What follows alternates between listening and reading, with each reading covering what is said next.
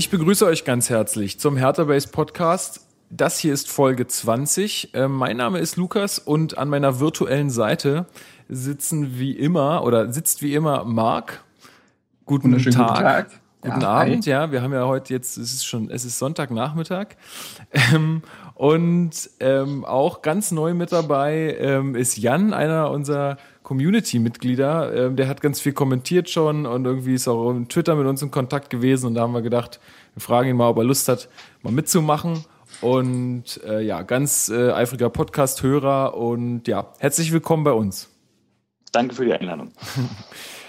Ja, möchtest du dich noch irgendwie kurz vorstellen oder sowas? Ich, ich glaube, ich weiß Ich nicht. bin Jan, bin 37 Jahre alt, zweiter Vorsitzender Axel Kruse Jugend und sitze in Block 2.1, Reihe 5.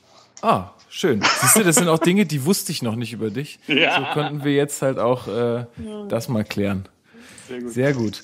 Ähm, ja, ansonsten bleibt mir noch zu sagen, dass wir jetzt auch einen YouTube-Kanal haben mit Hertha Base. Da werden ähm, erstmal die Podcasts auch hochgeladen, äh, so um die Reichweite einfach zu erhöhen, weil es gibt ja auch Leute, die ähm, jetzt keinen äh, Podcatcher nutzen oder irgendwie so allgemein keine Podcasts irgendwie hören und vielleicht uns dann aber über YouTube dann mal mitkriegen. Ähm, ich weiß nicht, inwiefern das nochmal irgendwann weitergehen wird in, in Richtung noch andere Sachen, dass wir da noch andere Sachen, Videos oder sowas mal irgendwann produzieren. Das ist alles noch relative Zukunftsmusik, aber ihr findet den YouTube-Kanal, wenn ihr sucht zum Beispiel Hertha Base 1892 oder ihr sucht Hertha BSC Podcast oder so, dann findet ihr eigentlich den, ähm, ja, dann findet ihr unseren YouTube-Kanal eigentlich relativ schnell und könnt ihn dann dort auch ab abonnieren und ja, dann äh, kriegt ihr auch immer mit, wenn eine neue Folge hochgeladen wird. Also, äh, wie gesagt, das ist dann auch möglich. Es gibt das, das lässt sich ja dann auch mal ganz gut runterladen mit irgendwelchen einschlägigen Tools. Ähm, auch wenn das natürlich alles total illegal ist und wir das nicht gut Also heißen. wir befürworten sowas nicht. Nein, auf keinen Fall. Distanzieren uns da klar.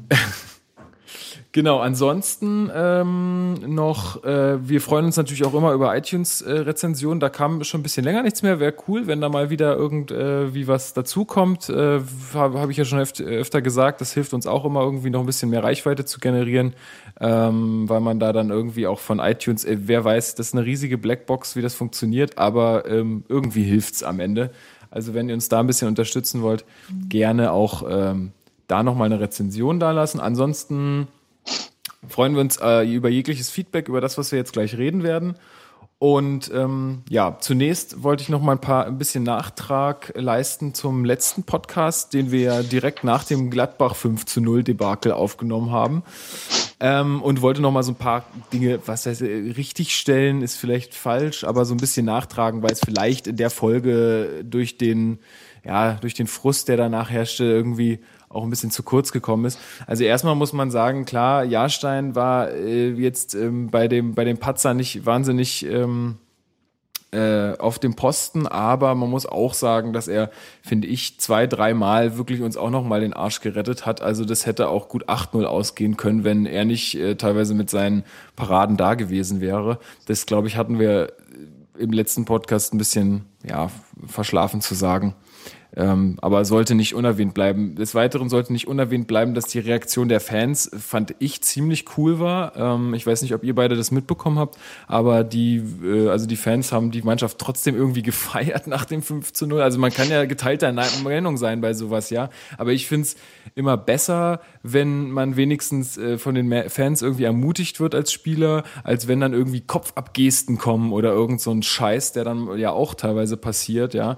Wo ich mir so denke, ja, Jungs, da macht ihr nichts, nichts besser mit, wenn ihr jetzt den Leuten auch noch irgendwie sagt, ihr, ihr würdet sie gerne umbringen wollen.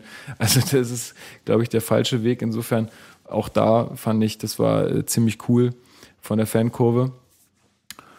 Ja, ähm, habt ihr sonst noch irgendwelchen Nachtrag zu diesem Spiel zu leisten oder zum letzten Podcast? Marc, du vielleicht, du warst ja auch dabei. Was Nachtrag? Hm, Also nicht direkt zum Spiel. Ich glaube, da ist wirklich alles gesagt und wir wollen das ganz, ganz schnell vergessen und hinter uns lassen. Gut, unsere Mannschaft schafft das momentan nicht so ganz. Aber äh, ich muss sagen, ich, wer wirklich nochmal Lust hat, irgendwie alte Podcasts äh, von uns zu hören, der sollte sich diesen anhören, denn ich finde den wirklich sehr, sehr gelungen. Ist einfach eine wunderschöne Runde irgendwie. War sehr locker, sehr spaßig. Natürlich jetzt nicht so durchstrukturiert wie andere Podcasts, weil wir nun mal zusammensaßen und ach. Aber mir persönlich hat der Podcast halt sehr, sehr viel Spaß gemacht, trotz des Ergebnisses. Und ähm, ja, Ja, eine also äh, Empfehlung von mir quasi. was, was ich noch hier auf dem Zettel stehen habe, war, dass man ja auch betrachten muss, dass Gladbach ziemlich viele Rückkehrer auch gerade in dem in dem äh, in dem Spiel hatte. Was uns so ein bisschen momentan ist irgendwie so, wir haben jetzt irgendwie Gladbach, wo wo irgendwie alle möglichen Leute zurückkamen und die einen super Tag erwischt haben. Hannover jetzt, äh, wo irgendwie der Trainer gewechselt ist. Äh, Hoffenheim, die auch im Aufwind sind mit ihrem neuen Trainer. Also irgendwie haben wir in letzter Zeit immer gegen Mannschaften gespielt, die irgendwie so ein bisschen äh, ja Trent is your friend mäßig unterwegs sind. Also äh, das ja äh, vielleicht ist das auch ähm, noch mal so eine äh, so eine, so eine Sache, die uns da momentan ein bisschen den Schneid abkauft. Ähm, und auch noch, wir hatten ja in der letzten Folge über das Team Marktwert auch äh, diskutiert. Ähm, dazu gibt's auch eine wunderschöne Diskussion von unseren äh, Kollegen von ähm, Damenrat. Wer den Witz jetzt verstanden hat, der, weil der, äh, der hat auf jeden Fall die letzte Folge gehört. Wer es nicht verstanden hat, sollte sich die letzte Folge auf jeden Fall nochmal anhören. Ähm, nein, ich meine natürlich Damenwahl. Ähm, ja, und auch noch dazu nochmal abschließend von mir. Also ich, ich muss sagen, mit diesem Team Marktwert, ich bin dafür, dass äh, Einschaltquoten mit in die äh, Verteilung der Gelder mit einbezogen werden. Wenn es aber dabei bleibt, dass es halt ein kleiner Teil ist. Also so wie es jetzt ist, ist es ja Tabellenplatz ein kleiner Teil und ähm, einfach ähm, jeder kriegt dasselbe, ist ja der größere Teil. Und wenn das einfach noch mit einbezogen wird, fände ich das nicht schlecht. Äh, weil es einfach mal TV-Gelder sind und es dann einfach der Sache auch gerechter wird, meiner Meinung nach. Und man könnte dadurch auch, also weil wer jetzt dann anfängt und sagt, na ja, aber dann kriegen ja die kleinen Vereine, ähm, haben ja dann irgendwie einen Nachteil.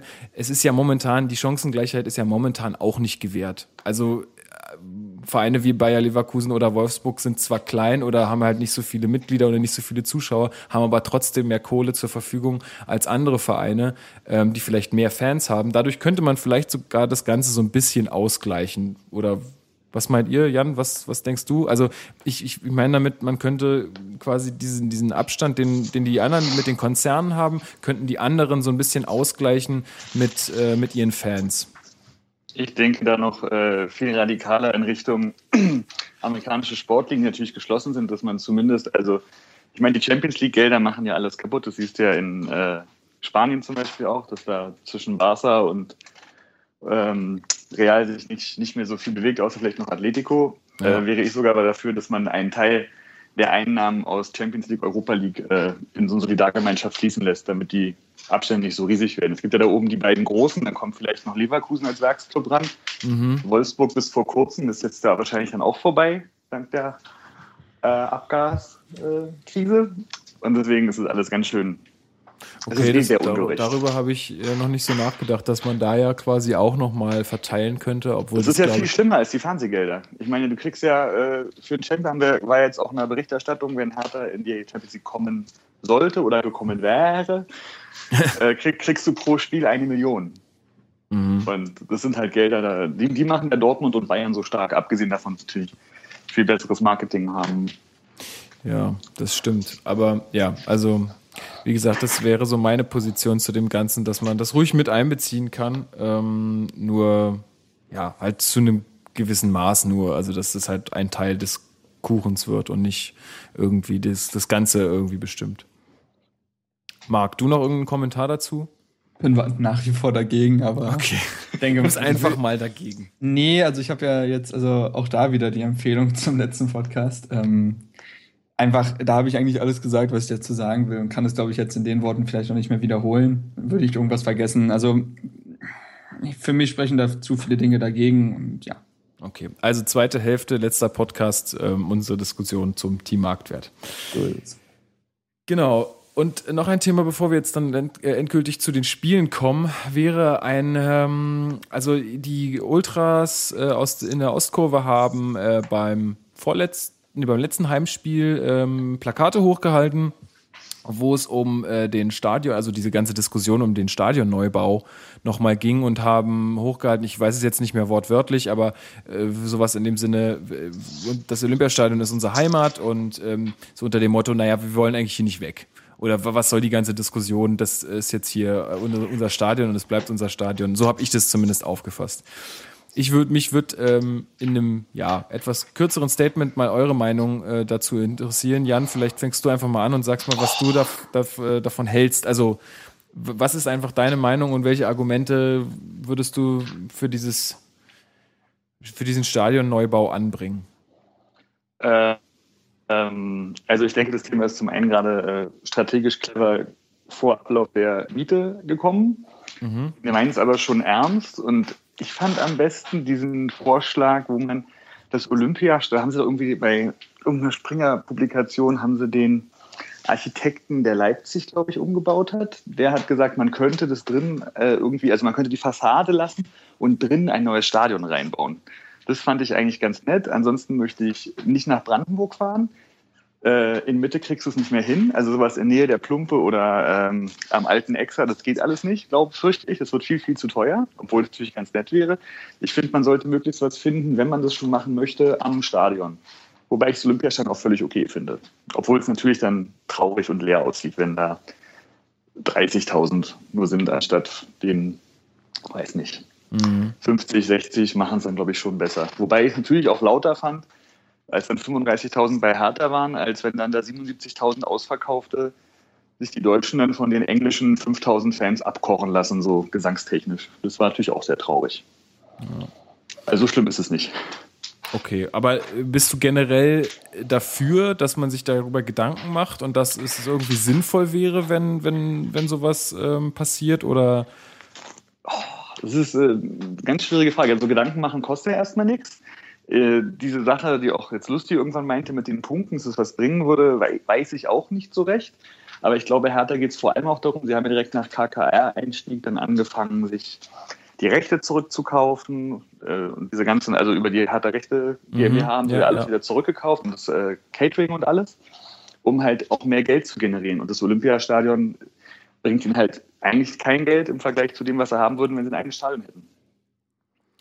Und du würdest den Druck auf die Karten dann natürlich künstlich erhöhen. Wenn du statt, äh, sagen wir, du hast jetzt 60.000 Plätze, ja, oder sagen wir mal 50.000 Plätze, dann ist natürlich, würden viele Leute auch Dauerkarten kaufen, weil sie Angst hätten, keine Karten zu kriegen. Heute gehst du ja jeden Spieltag hin, außer jetzt kannst vielleicht. auch an die äh, gegen- Tageskasse noch gehen. Richtig, kannst du sagen, oh, zweite Halbzeit, krieg ich halben Preis oder sowas in die Richtung. Deswegen, Also, aber ich bin da eigentlich relativ leidenschaftslos. Ich möchte nur nicht nach Brandenburg fahren. Okay, gut. Aber ich höre so ein bisschen raus, dass du es jetzt, also dass, dass du auf jeden Fall verstehen kannst, dass man sich darüber Gedanken macht. Wirtschaftlich kann ich es verstehen, aber ich äh, mag halt Olympiastadion auch. Okay. Also am liebsten Umbau im Stadion. Alles klar. Marc, du hast so gestöhnt vorhin. Äh, äh, du bist des Themas äh, leid, oder wie? Verstehe ich das? Mm, ach, weiß ich nicht. Also zunächst, um einfach für die Voll Vollständigkeit halber, ähm, war das Plakat folgendes: Hertha und Olympiastadion, unser Verein, unsere Heimat. Genau. Äh, Habe ich gerade auf der Instagram-Seite gesehen, wo ich sehr schön finde, dass sie Hashtag Instagram machen. Macht total viel Sinn. Aber lassen wir das. Oder Hashtag Bannerporn. Finde ich auch sehr schön. Das ist gut. Das ist nicht schlecht. Ähm, aber lassen wir das. äh, Hashtag Followers. Ähm, ja, ähm, ich habe das auch gelesen. Ich fand das auch ganz interessant mit dem Olympiastadion, dass man das äh, nach 2018, äh, weil da die, was war das, Leichtathletik-WM oder ähnliches in Berlin stattfindet. Ich weiß es jetzt nicht mehr ganz genau, ähm, kann auch lügen. Ähm, stattfindet danach zu einem reinen Fußballstadion umbaut. Das heißt, dass man die, äh, dass man die Tatanbahn halt rausnimmt und das Stadion im Allgemeinen absenkt, also die Tribünen. Frag mich, wie, das, wie das architektonisch möglich ist, aber anscheinend ist es das ja, weil ja äh, mehrere Architekten gesagt haben, das wäre durchaus möglich. Und es ist auch eine Idee, die ich eigentlich ganz sympathisch finde. Es bleibt aber natürlich auch irgendwo dabei, dass wir halt so ein dann so ein großes Stadion haben. Und fast es geht noch ja, größer, oder? Also ich meine, naja, es geht ja immer darum, zum einen, dass man sagt, äh, einerseits ist, sind diese vielen Plätze ein Problem, weil das Stadion sch schlecht vor, voll wird. Andererseits ist äh, das Problem die Tatanbahn, weil einfach die Lautstärke im Stadion so ein bisschen verschwindet. Jetzt ist, jetzt frage ich mich, da bräuchte man dann vielleicht jemand, der sich mit Akustik auskennt, inwiefern das unter, einen Unterschied macht. Weißt du, was ich meine? Das ist ja sehr relativ, was da dann besprochen wird. Also nicht sicher. Ähm, ja, ich habe mich auch, äh, meine ganze Familie ist irgendwie mit Hertha und Berlin irgendwie drin und letzten Familienfeiern haben wir einfach auch ein bisschen drüber gesprochen. Da waren noch sehr verschiedene Meinungen und ähm, da haben sich die meisten dafür ausgesprochen, dass sie ein neues Stadion wollen. Aber irgendwie, also ich habe auch einen sehr, äh, ja, irgendwie ein sehr emotionales Band zum Olympiastadion. Das, das, das kann ich nicht leugnen. Andererseits kann ich aber auch total verstehen, äh, dass sich darüber Gedanken machen, gemacht wird. Ähm, das Einzige, was, ja, ich habe auch zwei Prämissen. Das ist zum einen auch, ja, Brandenburg macht keinen Sinn. Ich glaube auch darüber denkt Hertha auch nicht wirklich nach. Man würde sich zu sehr ins eigene Fleisch schneiden. Und zum anderen soll das kein profilloser Kasten werden. Also, wenn man schon ein Stadion baut, finde ich, dann muss das auch wirklich Charakter haben und irgendwie zu Berlin passen. Weil guckt man sich das Stadion zum Beispiel von Gladbach an, das war zwar sehr kosteneffizient, ich finde, das hat aber, hat aber null Charakter, das Stadion. Ähm, das fände ich ein bisschen schade. ja gut, aber wie viel Charakter brauchst du in einem Fußballstadion? Also letztendlich Es müssen die nicht, Fans muss und die Schlauchboot, es muss nicht wie das Schlauchboot der Allianz Arena aussehen, aber ja, ich weiß nicht. Also Olympiastadion ist auch deswegen so genial, weil es, glaube ich, einfach allein durch seine Bauart und so weiter so prestigeträchtig ist, dass es Hertha irgendwo raushebt. Weißt du, was ich meine? Da ist das Stadion ein Faktor, das Hertha irgendwo auszeichnet. Ja, aber auszeichnet würde ich schon fast gar nicht sagen. Also du hörst ja eigentlich immer nur, also ich meine, klar sagen immer alle, oh, dieses Stadion ist so schön, aber wenn hier irgendwie nur 40.000 Zuschauer sind, ist es halt irg- irgendwie ein bisschen äh, trostlos. Ja, Also, weißt du, ich meine, ich, ich ja. weiß schon, was du meinst, aber es ist, weiß ich nicht, ob das halt so, so mega positiv ist, äh, dass man immer sagt, ja, das Stadion ist zwar schön, aber Stimmung, also ich meine, die Stimmung ist eigentlich, also ich empfinde die Stimmung immer als eigentlich ziemlich cool. Also wenn ich, wenn du Oberring sitzt oder selbst in der Ostkurve stehst oder so, ist es natürlich, die Stimmung auch von den Fans ist immer sehr genial, aber wie das halt dann letztendlich auf dem Feld rüberkommt oder auf der anderen Seite beim Marathontor oder so, das ist, also ich, ich da bin ich nicht so häufig, aber das, das, ähm, das weiß ich halt auch nicht, ne? Und das ist, ich glaube, das verläuft sich einfach so. Ähm, Ich finde, im Stadion. wir haben, wir haben eigentlich die, das ist, finde ich, also Stadion ist zwar, wie, wie wir schon gesagt haben, die Überlegung ist ja nicht schlecht, aber das ist doch eigentlich, und da haben wir vor, weiß ich nicht, vier Podcasts oder so drüber gesprochen, kann ich jetzt nicht genau sagen, äh, es geht doch vielmehr darum, warum ist das Olympiastadion denn so leer? Ich will das fast nicht wieder aufmachen. Ja, ja. Aber das ist doch das Problem, dass wir uns überlegen müssen, gegen Osnabrück damals war, glaube ich, das Stadion ausverkauft in der zweiten Liga. Und jetzt Nee, kriegen nicht wir es aber ja, es war voll, auf jeden Fall. ja, über 60.000 waren da, meine ich. Ähm, und auch gegen andere Gegner, Paderborn und Rot-Weiß Oberhausen und was das alles war, äh, da war das Stadion voll in der zweiten Liga. Und jetzt kriegen wir es gerade so über die 40.000 hin bei gewissen Gegnern. Ich finde, das ist eigentlich der Ansatzpunkt, den man verfolgen muss. Und ich bin mir auch sehr sicher, dass, es, dass sich das in der nächsten Saison ändern wird, wenn dann die Wahrnehmung Herthas eine andere ist als in dieser Saison. Ähm, denn selbst jetzt stehen wir zwar auf Platz 4 momentan, aber ich glaube, das ist immer noch nicht komplett in der Stadt angekommen. Dieser Hype, diese Entwicklung, sondern Hertha ist immer noch irgendwie teilweise das Sorgenkind. Ähm, vielleicht auch deswegen, weil die Medien sich dieses Jahr ein bisschen zurückhalten und nicht sofort Champions League schreien. Und ich glaube, wenn wir am Ende der Saison einen wirklich äh, Platz zwischen drei bis fünf bis sechs irgendwie belegen, dann wird sich das in den Zuschauerzahlen der nächsten Saison auch äh, aufzeigen lassen, glaube ich. Ja, Aber also das- es, ja. ist auch eine, es ist auch eine Diskussion um ein Thema, wo wir es einfach auch nicht wissen. Also es ist schwierig. Ja, aber es schließt vielleicht ganz gut äh, an das an, was ich äh, dazu denke. Also ich äh, bin auf jeden Fall für ein neues Stadion. Es ist natürlich auch so, dass, dass du recht hast, man ist irgendwie emotional mit diesem Olympiastadion verbunden, weil man da halt auch ja viel erlebt hat und gesehen hat irgendwie und schon als Kind irgendwie da war und so. Aber ähm, dennoch finde ich, ist es halt für Hertha wichtig, glaube ich, einfach diesen Schritt zu tun oder sich da zumindest Gedanken drüber zu machen. Man soll Absolut, jetzt nichts ja. überstürzen, weil, also ich meine, es ist ja, es ist ja auch gerade, es wird ja erstmal geredet und darüber gesprochen und das ist völlig legitim, finde ich. Gleich irgendwie das abzuschmälern und zu sagen, nee, machen wir nicht, ist irgendwie alles blöd, alles scheiße, äh, finde ich, ist Quatsch. Also wenn, man kann sich Gedanken drüber machen und man kann irgendwie, sie machen jetzt diese Machbarkeitsstudie und so weiter. Äh, und äh, gucken einfach mal, was, was, ob es überhaupt machbar ist und äh, in, zu welchen Bedingungen es machbar ist. Und dann finde ich das auf jeden Fall äh, sinnvoll.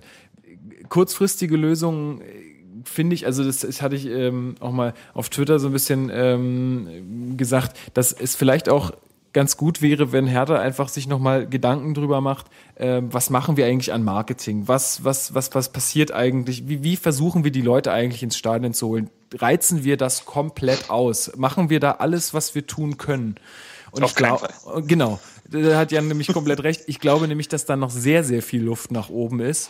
Ähm, und deshalb, äh, weil mir fallen da gleich sofort irgendwie Sachen ein, weiß ich nicht, irgendeinen geilen YouTube-Clip machen mit mit einem mit einem geilen Video von von weiß ich nicht Fans, wie sie im Stadion halt ausrasten, wie die Stimmung ist, einfach eine gut gemachte Produktion, ja, da vielleicht auch mal ein bisschen Geld in die Hand nehmen, ähm, um einfach so ein bisschen Werbung für diese Stimmung und für dieses Erlebnis Hertha BSC im Olympiastadion zu machen. Das fehlt mir irgendwie noch. Also ich, ich ich weiß nicht, inwiefern ich das vielleicht auch nicht mitkriege, weil ich ja nicht in Berlin lebe, weil ich nicht die Radio Radio, äh, Radiosender verfolge oder das wäre auch die nächste Idee, ja, dass die Radiosender, alle Radiosender mit ins Boot holen, versuchen irgendwie, dass die jeden Samstag oder jeden Freitag oder Donnerstag nochmal immer betonen, ey, und da übrigens am Samstag ist Bundesliga, geht ins Stadion, es wird geiles Wetter oder irgendwie so, ja. Das machen die Radiosender tatsächlich, also was Okay, das also angeht, da sind die, haben, hat Hertha, glaube ich, ziemlich, ziemlich viele Partner. Also Okay, gut. Der, das, die machen durchaus Stimmung, was das angeht.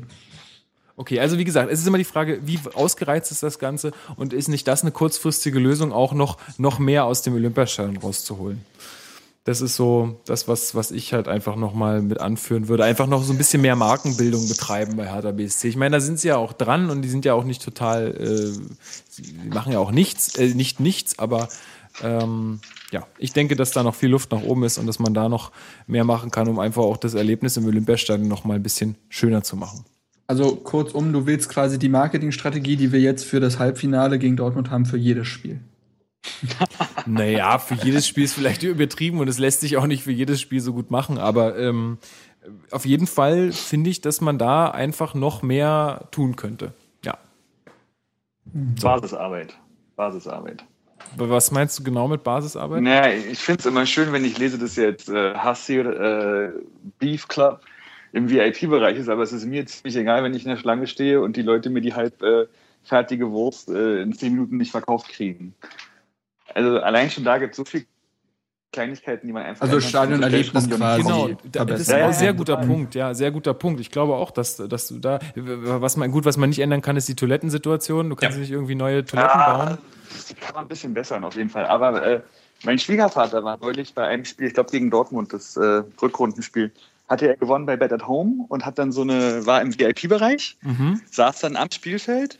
Er meint, er hat nichts gehört, weil da keine, ähm, keine Lautsprecher waren. Er Mhm. hat die Ostkurve nicht mehr so gut gehört und wir hatten doch gerade eben noch Akustik. Ich habe mal äh, in dem Spiel gegen Eintracht Braunschweig, habe ich mal gegenüber, also auf der anderen Seite vom Gästeblock gesessen am Marathontor und da hörst du überhaupt nichts. Das ja, ist, äh, das das ist aber ist ja, ist ja auch klar. Aber ich sitze sonst so Anna, also Block 2 hörst du auch genug.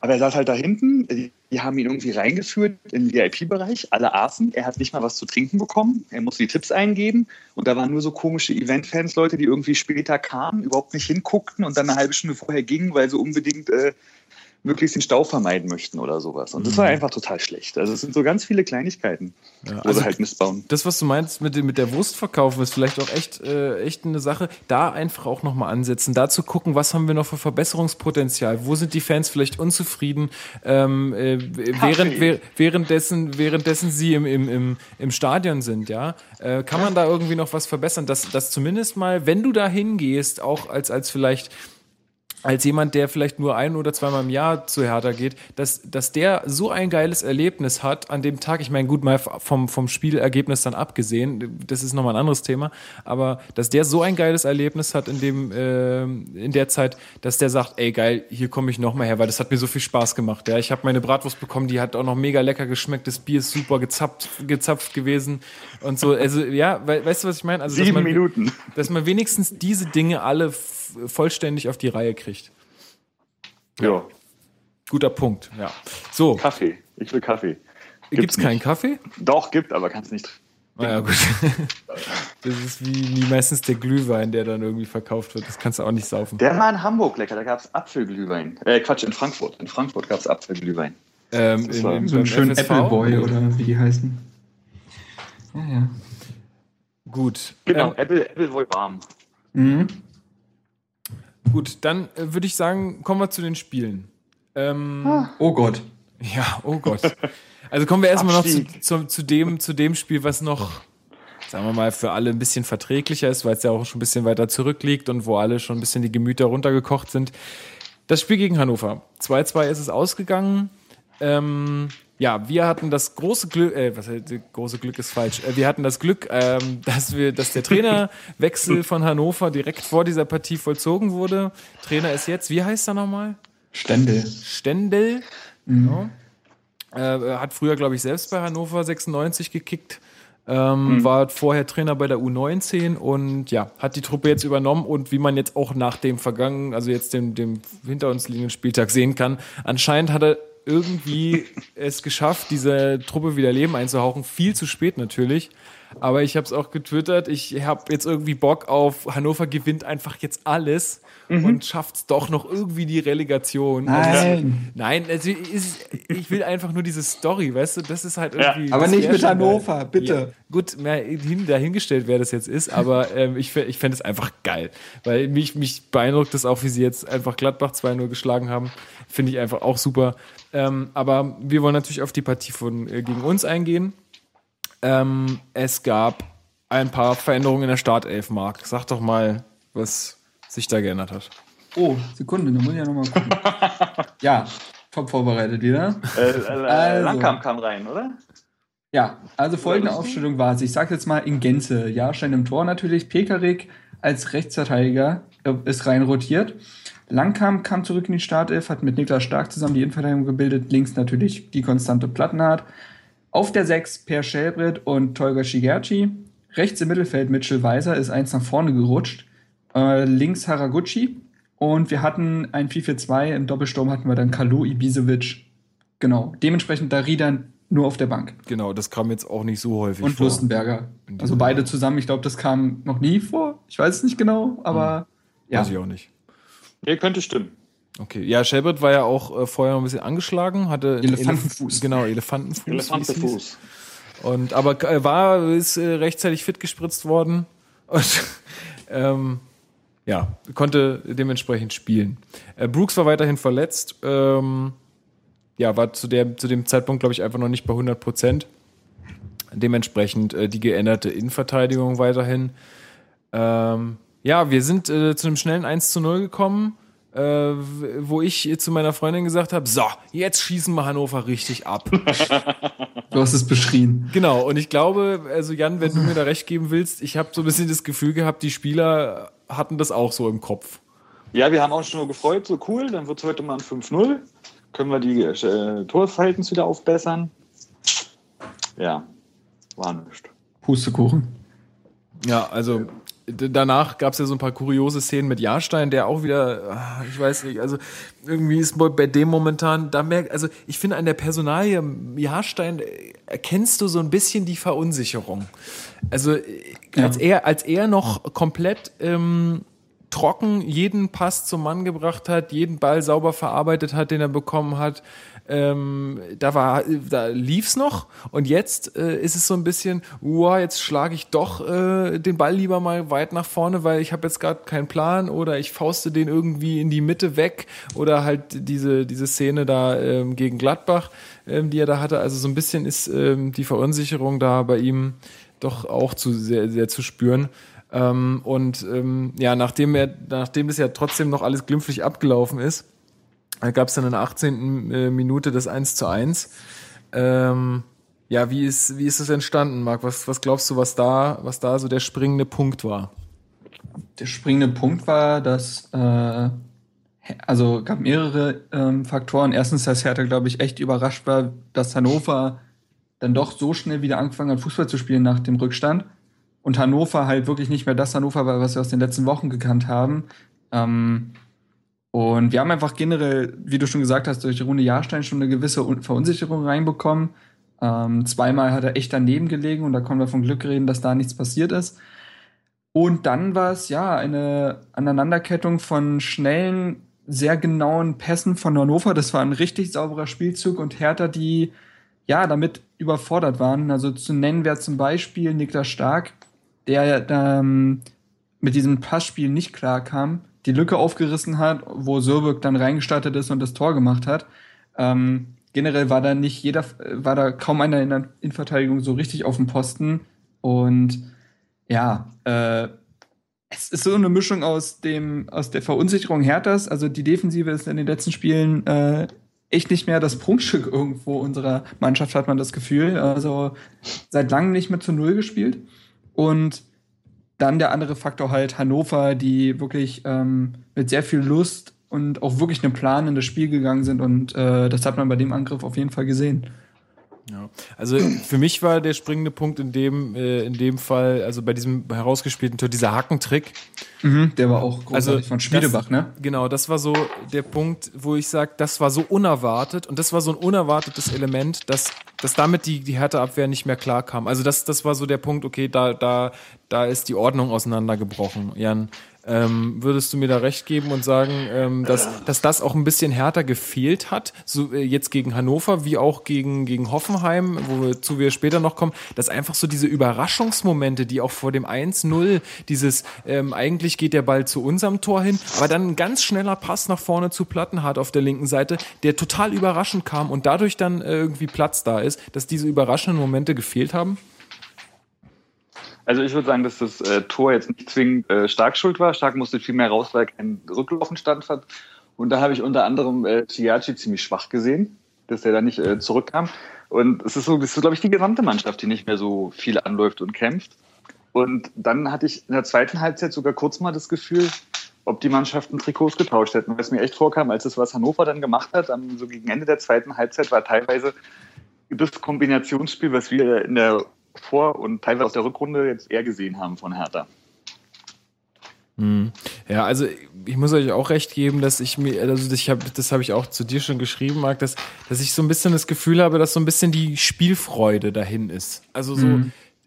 Ich weiß nicht genau, wie ich das erklären soll. Es scheint irgendwie das, was uns auch stark gemacht hat, diese Mentalität. Ich meine, klar, sie, sie, sie hauen sich immer noch mehr rein als andere Mannschaften, aber ich habe nicht mehr so das, äh, vielleicht bin ich da auch einfach zu verwöhnt gewesen, aber ich habe nicht mehr so das Gefühl, dass, dass da so die vollen 100 Prozent irgendwie rausgekitzelt werden. Nee, die Mannschaft wirkt so, als wüsste sie ungefähr, was sie in der Hinrunde stark gemacht hat. Also spielen quasi hinten ähnlich wie äh, in der Hinrunde, also dieses ähm, sehr ja, behutsame Aufbauspiel über die Viererkette und den Torhüter.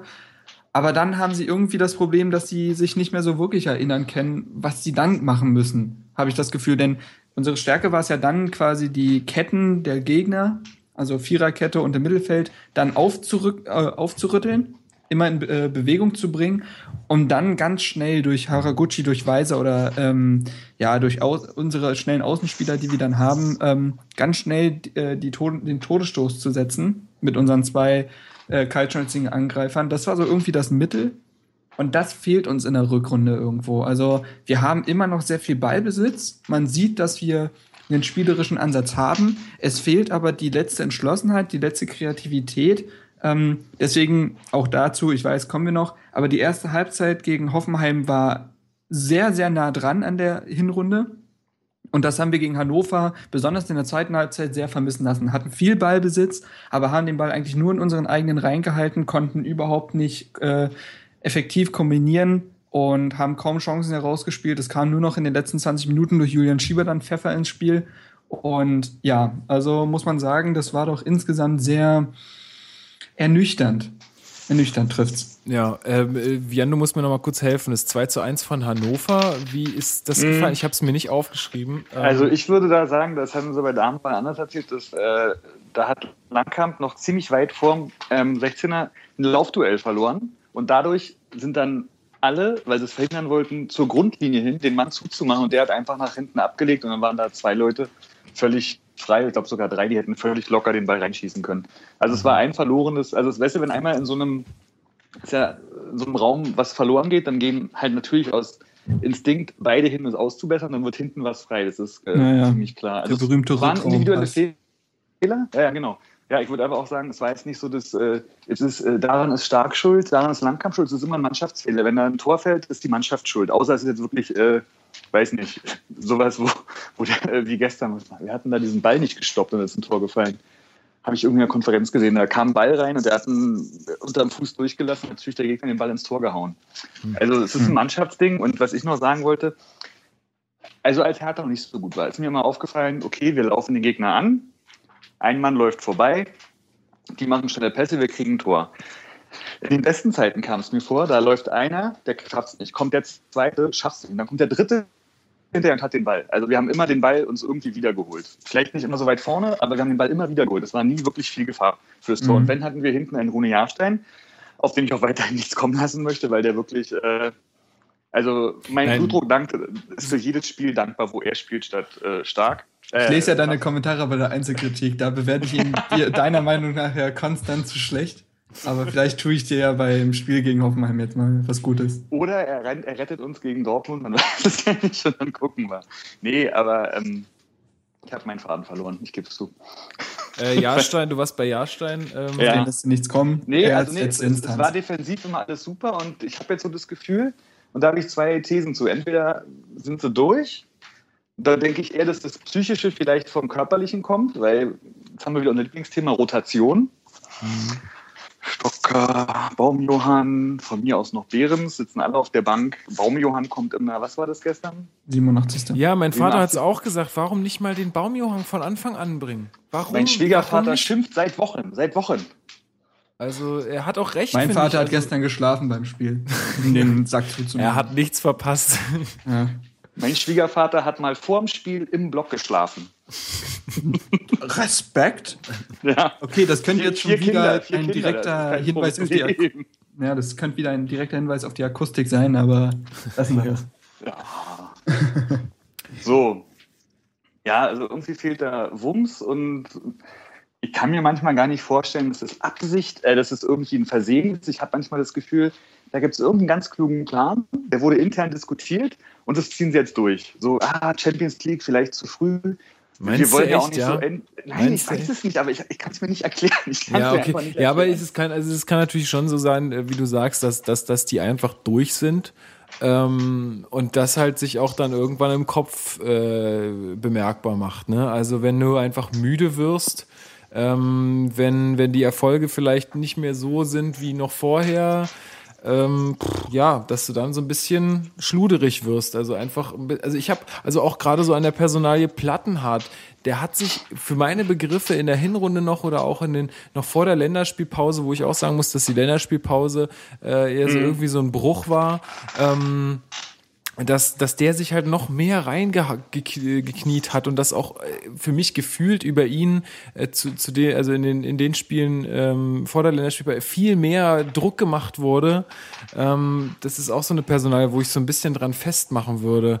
Also ähm, So, okay. ja, also ich würde jetzt nicht sagen, dass er jetzt unbedingt der ist, der jetzt schlechter ist oder schlechter spielt oder so, aber äh, so gefühlt habe ich ihn vorher äh, aggressiver, ähm, irgendwie spritziger wahrgenommen, als, äh, als er es jetzt ist. Also ähm, sind wir tatsächlich keiner Meinung, aber darf ja im Fußball gerne vorkommen. Ja, ich, Ähm, wie- ist ja auch alles nur Bauchgefühl. Du hast deine Ja, ja, Statistiken ja, ja. und so. Ich, ich gucke mir die nicht Ähm, an. Also da bist du der Mann für. Aber ich, ähm, ich mache mein, ja, ich mach mein Gefühl ja auch nicht nur von Statistiken. Das, das wäre ja, da, da hätte ich ja wenig Spaß am Fußball. Ähm, Bayern!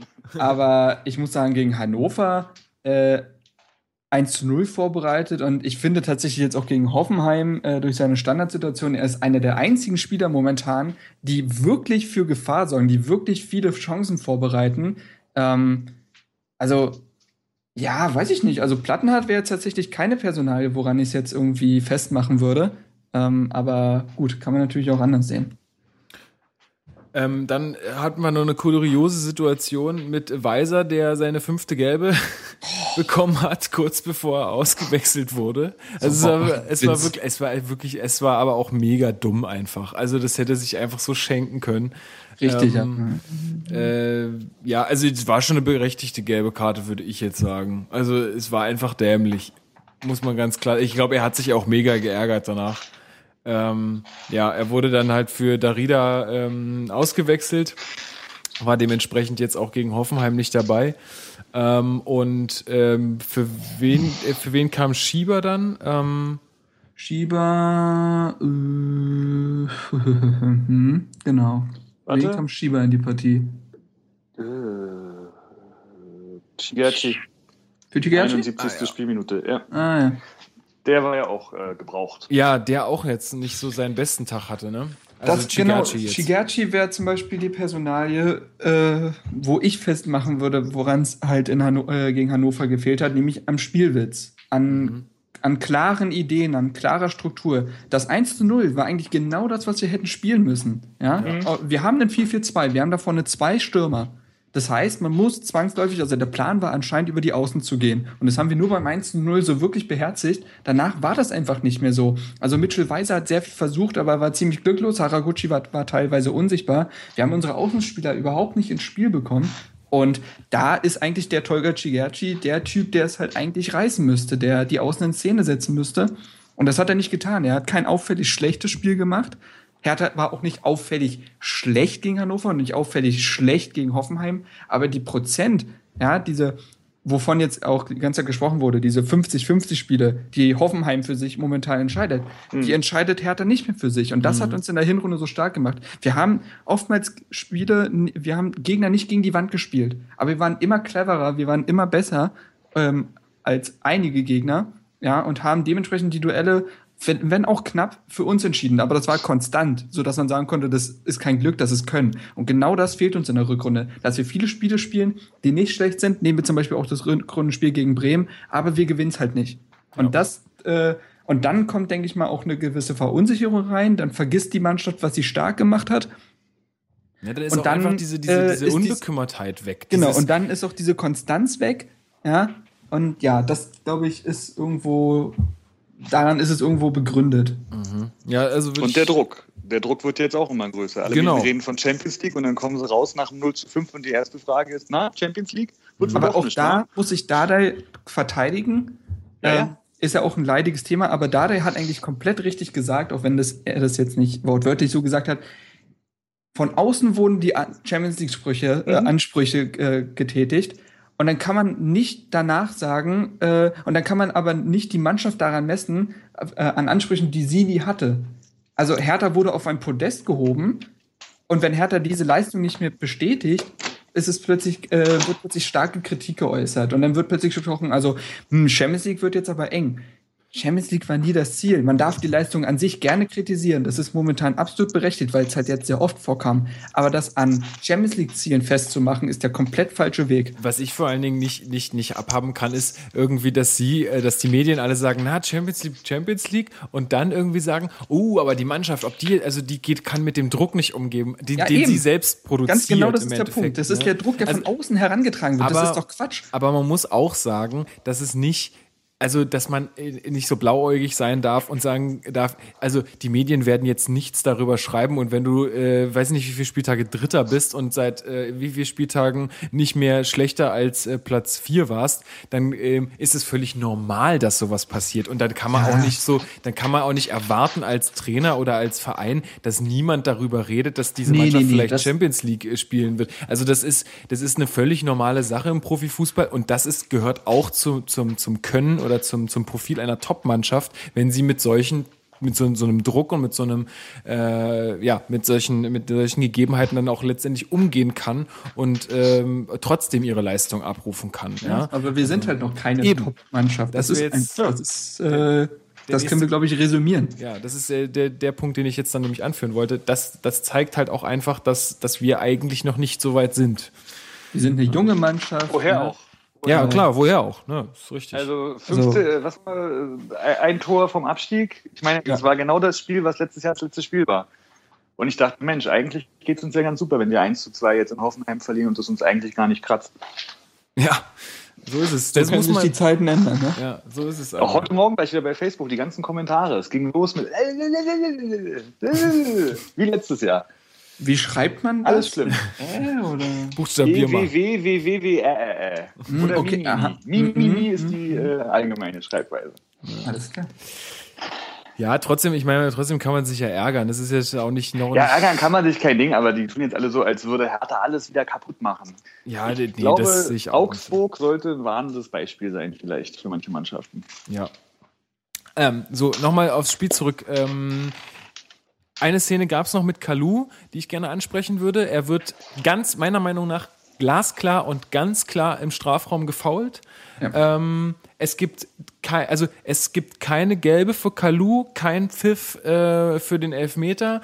Für mich, äh, wenn ich das jetzt beurteilen müsste, wenn der Schiedsrichter das sieht, so wie auch Kalu da hinfällt, also entweder gibt er ihm wegen Schwalbe eine gelbe oder er muss den Elfmeter pfeifen. Eins von beidem. Aber nicht gar nichts machen. Also das hat mich ja, etwas gewundert und für mich war es eine ganz klare Elfmetersituation. Ich will jetzt nicht sagen, dass das irgendwie alles besser gemacht hätte oder so, aber ähm, den hätten wir kriegen müssen, meiner Meinung nach. Die war am Marathontor, ne? Ja. Ja, die habe ich nicht so gut, die habe ich nicht so gut gesehen. Ich habe danach keine Zusammenfassung mehr gesehen. ja, also, Aber ich habe das Gefühl, Kalu kriegt, also irgendwie irgendwas an seinem Fallen muss falsch sein.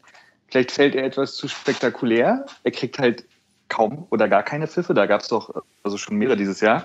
Und äh, das gleiche auch für Ibišević. Also gestern dieses Armhalten, ich will jetzt nicht vorgreifen, aber dieses Armhalten und danach berührt seine Hand leicht den Gegner und der fällt um, als hätte er ihm, Mhm. äh, weiß Mhm, nicht, ich weiß, äh, eine raufgezimmert.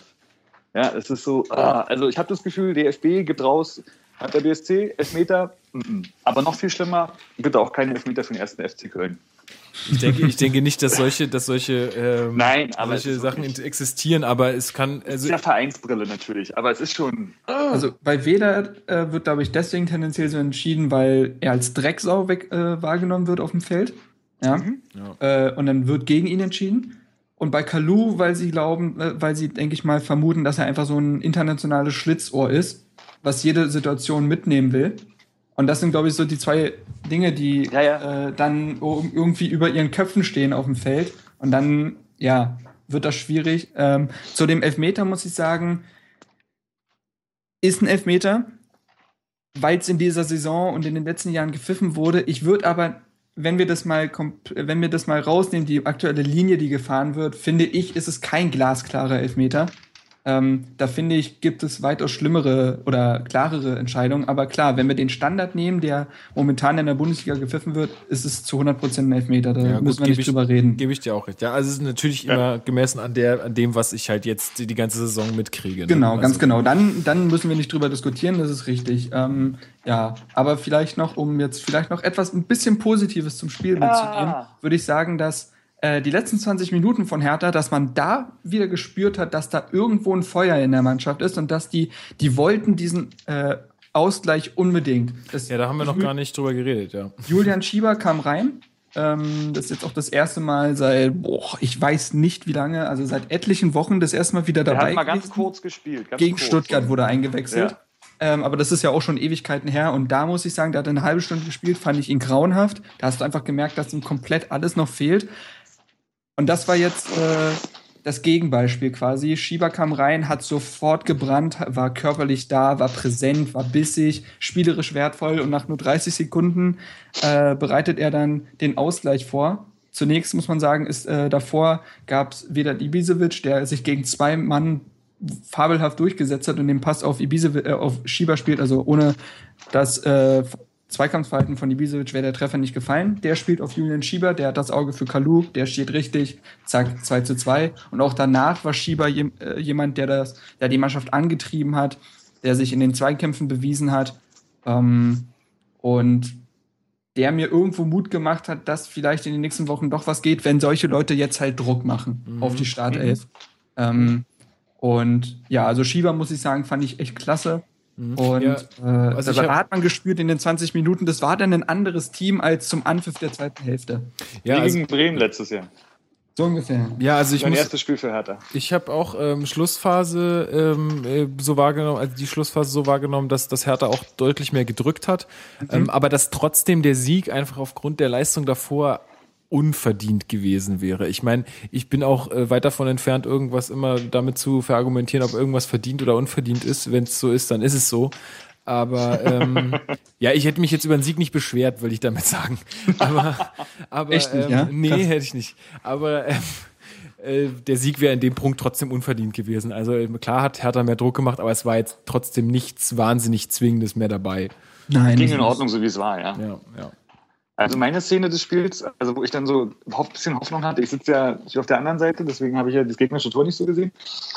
Ähm, aber irgendwann wurde halt Plattenhardt, der quasi direkt vor meiner Nase sitzt, der äh, spielt, der wurde irgendwie überlaufen, hat dann noch richtig gebissen und hat den Ball dann nur noch gegen einen Asiaten, ich weiß nicht genau wer es war, hat er den Ball nur noch zur Ecke ab, äh, abgerätschen können und hat sich dann hat irgendwie auf den Boden gehauen, sich richtig geärgert. Und dass er sich ärgerte, hat mich gefreut. Also das werden wir auch gleich nochmal beim Spiel äh, von gestern besprechen. Es war halt einfach, So kleine Szenen, Die ich wollen. schon, was du meinst. die ja. wollen halt. Die wollen, sie können nur gerade nicht. Schlimmer wäre, wenn sie halt nicht wollen würden. So ein äh, müdes Rumgekicke würde mich halt eher ärgern.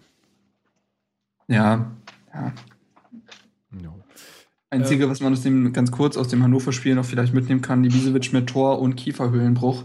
Ähm, Ja, und auch äh, relativ früh im Spiel, wenn ich mich richtig erinnere. Ja. Ne? Also der hat Das dann halt böse damit aus. noch, Das noch war Football. Das war. also das Bam. hatte, Das hatte was von äh, das hatte was von Christoph Kramer WM-Finale. Äh, Ja, nur da das- wurde der einmal komplett ausgenockt. Ich frage mich, ich, ich habe da klingelt ein Handy. Entschuldigung, nehme mein Telefon. Ich gehe mal in ein anderes Zimmer. Das ist mein Schwiegervater. Ja, kein Stress, aber cooler Klingelton. Ähm, Ja, ist so ein Philips-Telefon, ne? Oh, scheiße, Schleichwerbung. äh, es gibt auch noch Siemens, ähm, ja, Nokia, Nokia. habe ich gehört. Nokia. Apple soll es auch geben. machen, ja, Nok machen die Haustelefone, Nokia? Das, ich habe Keine Ahnung. Machen die noch ja- Telefone? Keine Ahnung. Zurück zum Thema. Ja, was ich sagen wollte, ich habe, ich, das würde mich mal interessieren. Tut ein Kieferhöhlenbruch wirklich weh? Also klingt jetzt doof, aber es gibt nein, also es gibt doch Verletzungen, die klingen erstmal schlimm, aber die beeinträchtigen einen nicht. Also Das ist die Ein Frage, wo die Nerven langlaufen. Ein Kieferhöhlenbruch, ich weiß nicht, ob, also klar kann man jetzt sagen, Ibisevic ist der total harte Hund, aber vielleicht merkst du, ein Kumpel von mir hat sich, äh, der spielt, der hat Football gespielt, der hat sich während des Spiels das Schlüsselbein gebrochen und hat weitergespielt. So, das hat er nicht gemerkt. Das merkst du ja gar nicht. Erst nach dem Adrenalin. Spiel.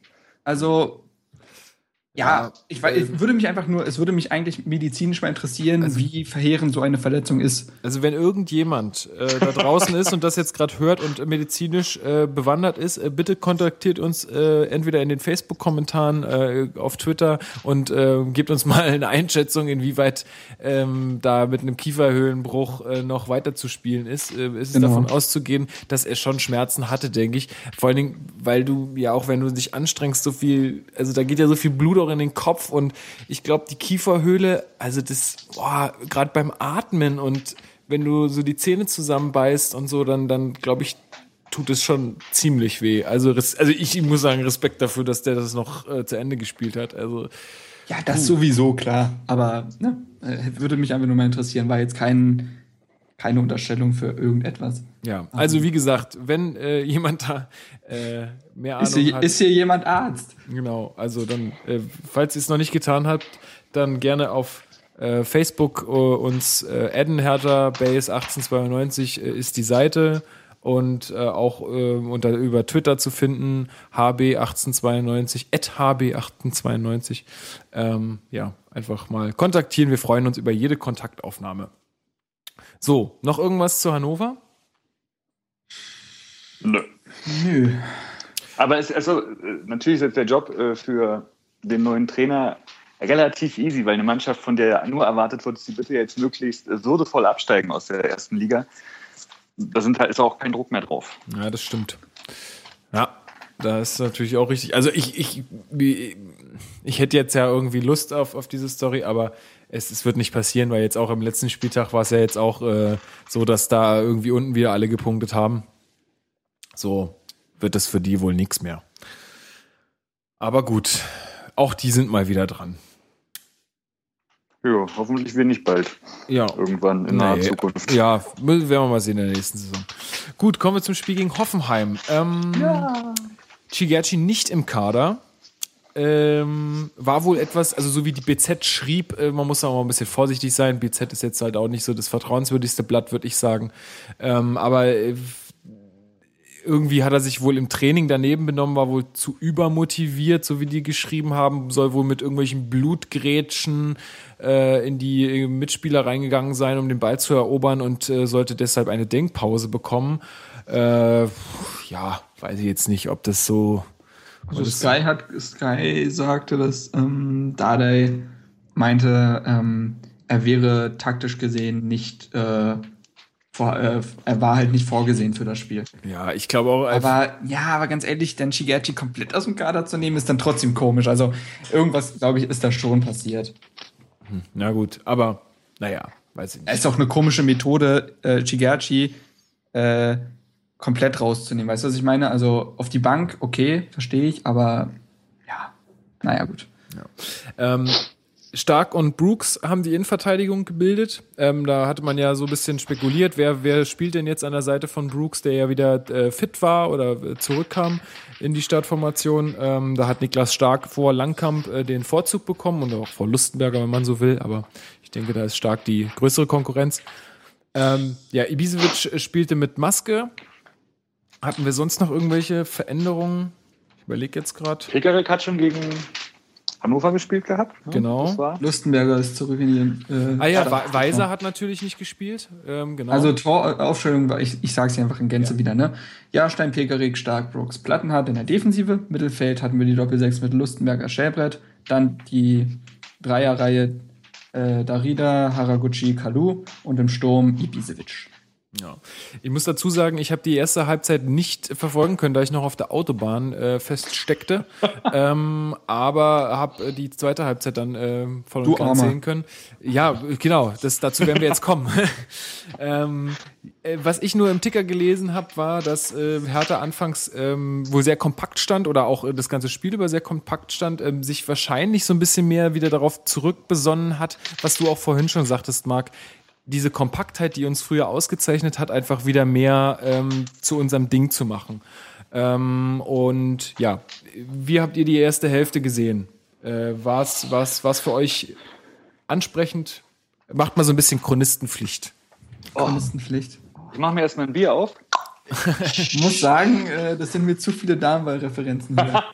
Also, wir können natürlich das Konkurrenzprodukt gerne weiter promoten, aber nein, Quatsch. Aber Chron Ähm, Chronistenpflicht ist ein ganz normales Wort, das darf doch jeder benutzen. Also hab dürfen ich wir. Hat jetzt, schon gehört. leicht, hat jetzt schon leichten Touch bekommen, ne? Ist, ach, ich erzähle auch nur Quatsch. Also, Also, nee, mach du.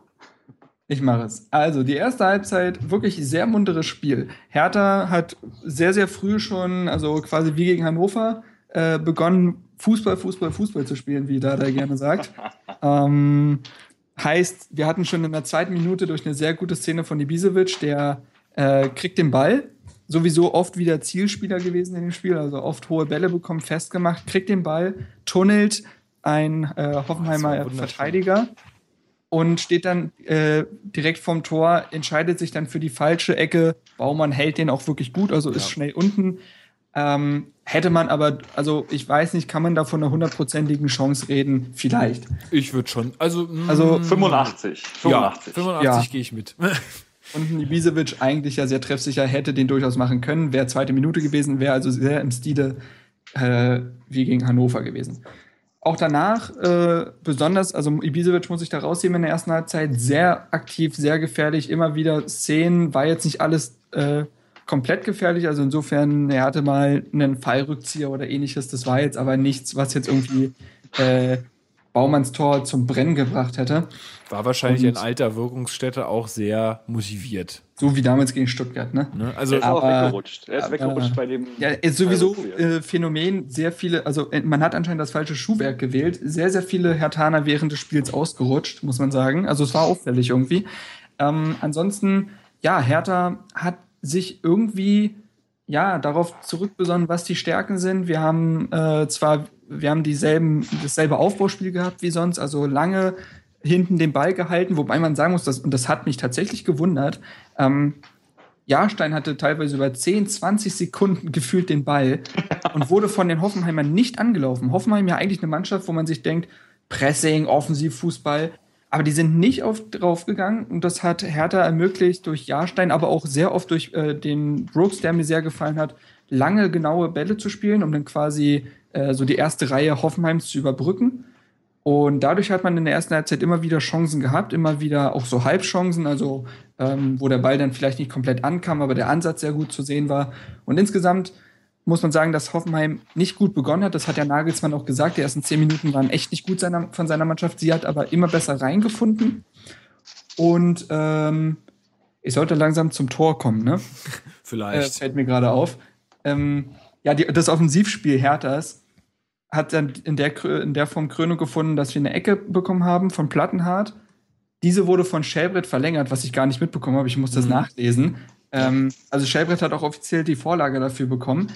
Ähm, Plattenhardt, Ecke, Schellbrett verlängert und Niklas Stark wuchtet den Ball da links oben ins Eck nicht zu machen für Baum, äh, Baumann.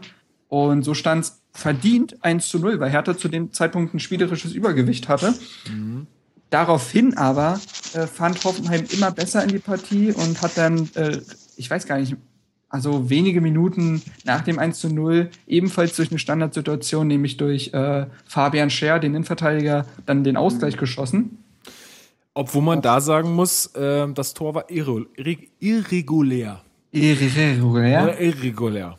Ja. Mhm. Falsch. Also, nee, ist. Äh, Das Tor war falsch. Achso, das Tor war falsch. Ja. Das, das Tor war falsch. Ähm, Das kann war man- verboten. Kann man auch Nein, so, nein. Es, äh, ja, also es ist, ähm, es war abseits. Drei Hoffenheimer stehen im Abseits.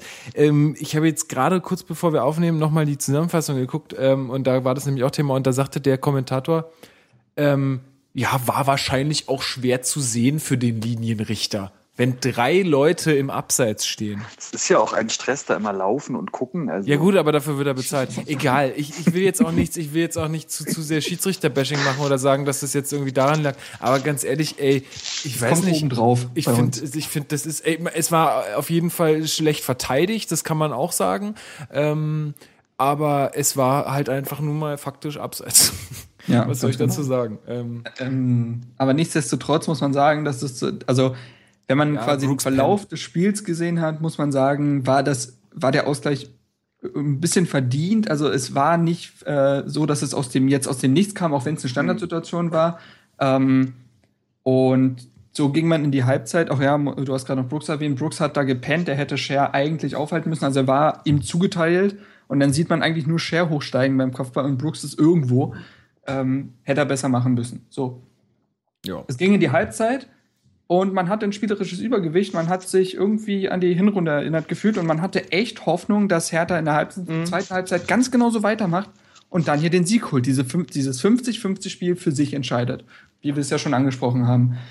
Ja, ähm, was dann aber in der Halbzeit passiert ist, und das finde ich sowieso komisch, weil ich finde, Hertha ist eigentlich eine Mannschaft, die ist in der Halb zweiten Halbzeit generell besser als in der ersten. Aber das war diesmal überhaupt nicht so. Man hat komplett vergessen, irgendwie, was äh, ein Stark gemacht in der, äh, hat in der Partie. Ähm, hat keine Chance mehr kreiert, man hat sehr destruktiv gespielt, fast schon, ja, ich würde, also ist ein harter Begriff, aber Verwaltungsfußball irgendwo. Man hatte nicht das Gefühl, dass Hertha auf das 2 zu 1 gehen will. Da war keine Konsequenz, kein Wille, keine richtige Mentalität. Es war vielmehr, ja, den Punkt in Hoffenheim, die sind gerade ganz formstark, den nehmen wir jetzt mit so. Und ja, die logische Konsequenz daraus war eigentlich, dass Hoffenheim halt mehr Biss gezeigt hat und letztendlich den 2 zu 1 Treffer erzielt hat und das kann man dann auch verdient nennen am Ende. Ja. Und es war wieder eine Standardsituation und wie sagte Dada, wenn man zwei Tore durch Standards bekommt, dann hat man einen Punkt oder drei Punkte auch nicht verdient. Ähm, ja, also man hat eigentlich konsequent äh, verloren. Ja, also ich muss auch sagen, es steht hier auch in meinen Notizen, in der zweiten Hälfte war das 1-1 teilweise echt irgendwann schmeichelhaft. Und ich habe kurz vor dem 2-1 habe ich es noch in unsere WhatsApp-Gruppe geschrieben, Leute, das Ding verlieren wir hier und bums, es fiel das 2 1 wirklich genau in dem Moment. Vielleicht solltest du generell, tut mir leid für den, Aus, äh, für den Begriff, aber generell die Schnauze halten. Also entweder beschreist du etwas oder du sagst etwas voraus. Vielleicht, Einfach soll ich, nichts. vielleicht so. soll ich einfach andere Sachen schreiben. Einfach so, das Ja, wie- gewinnen wir heute noch. Nee, nee, nee, nee. so. Du schreibst einfach komplett andere Themen. Wetter heute, was grad, ordentlich. also was gerade mit dem Böhmermann los ist, du. Huiuiui. aber nein, ähm, aber ja, wie du schon sagst. Ähm, Es war, also es war das, man hatte, man hatte schon 1-1. dieses Bauchgefühl, ne, Genau, dass ja. heute das Ja, ja, irgendwie ja. nichts Das wird. drückte, das drückte. Und Amiri, ich meine, die Sache von, äh, war- das war noch äh, vor dem, vor dem 1-0, glaube ich, noch, als er äh, zweimal gleich Jahrstein gegen Amiri gerettet hat. 20, wenn es Amiri das war. war gegen Uth. Davon links die Nummer, wo er ihn Ja, ja, 1 gegen aber- 1 gehalten hat, genau. Ja. Aber das war Marc Uth. Okay. Aber ja, muss man sagen, Jahrstein, äh, da werde ich, wie gesagt, das ist ein kleiner, ja, kleine Vorhersage für die Einzelkritik. Da wirst du dich freuen. Jahrstein dieses Mal wirklich gut bewertet, weil er auch eine wirklich gute Partie gemacht hat. Ich fand seine Abschläge wirklich genau teilweise. Also die kamen perfekt auf den Mann. Also sehr oft auf Ibisevic und Kalu gespielt. Äh, dadurch konnte man durchaus Angriffe aufbauen. Zweimal gegen Marc Uth wirklich herausragend gehalten, als er das gemacht hat und noch eine Parade sonst. Ähm, aber ansonsten, ansonsten, und für die Gegentreffer konnte er nichts. Also Jahrstein in dieser Partie Ja, wirklich ohne Tadel. Ja, unauffällig in, im positiven Sinne. Genau, also kann man echt gar nichts sagen. Ähm, wie gesagt, Brooks hat mir eigentlich gut gefallen. Na gut, Ja. bei dem Gegentreffer sah er nicht glücklich aus, aber ansonsten äh, Zweikampf eigentlich immer, konnte er sich immer behaupten und ich fand seine, sein Aufbauspiel, ob jetzt kurz oder lang, fand ich gut. Mm, einfach mal ein paar Personalien durchzugehen. Ich fand Lustenberger ähm, überraschend stark. Also, bissig, bissig, ja. Genau, war bissig, ähm, hat über 60 Prozent seiner Zeitkämpfe für sich entschieden, ist Ox und Amiri ordentlich auf die Nerven gegangen, also äh, immer wieder angelaufen, robuste Tacklings gesetzt und äh, hatte ein sehr sicheres Passspiel. Natürlich, Hoff, äh, Lustenberger ist nicht für die riskanten Pässe bekannt, sondern spielt das dann eher in der eigenen Hälfte, aber auch da kann man ja sagen, dass das durchaus von Wert ist, wenn jemand da sicheres Passspiel beherrscht. Und ähm, das war eine Partie, wo ich sage, Lustenberger hat da seinen Startelf-Einsatz also wirklich gerechtfertigt. Weil er Ich fand sonst so viel auf die äh, Mütze bekommt. Ja.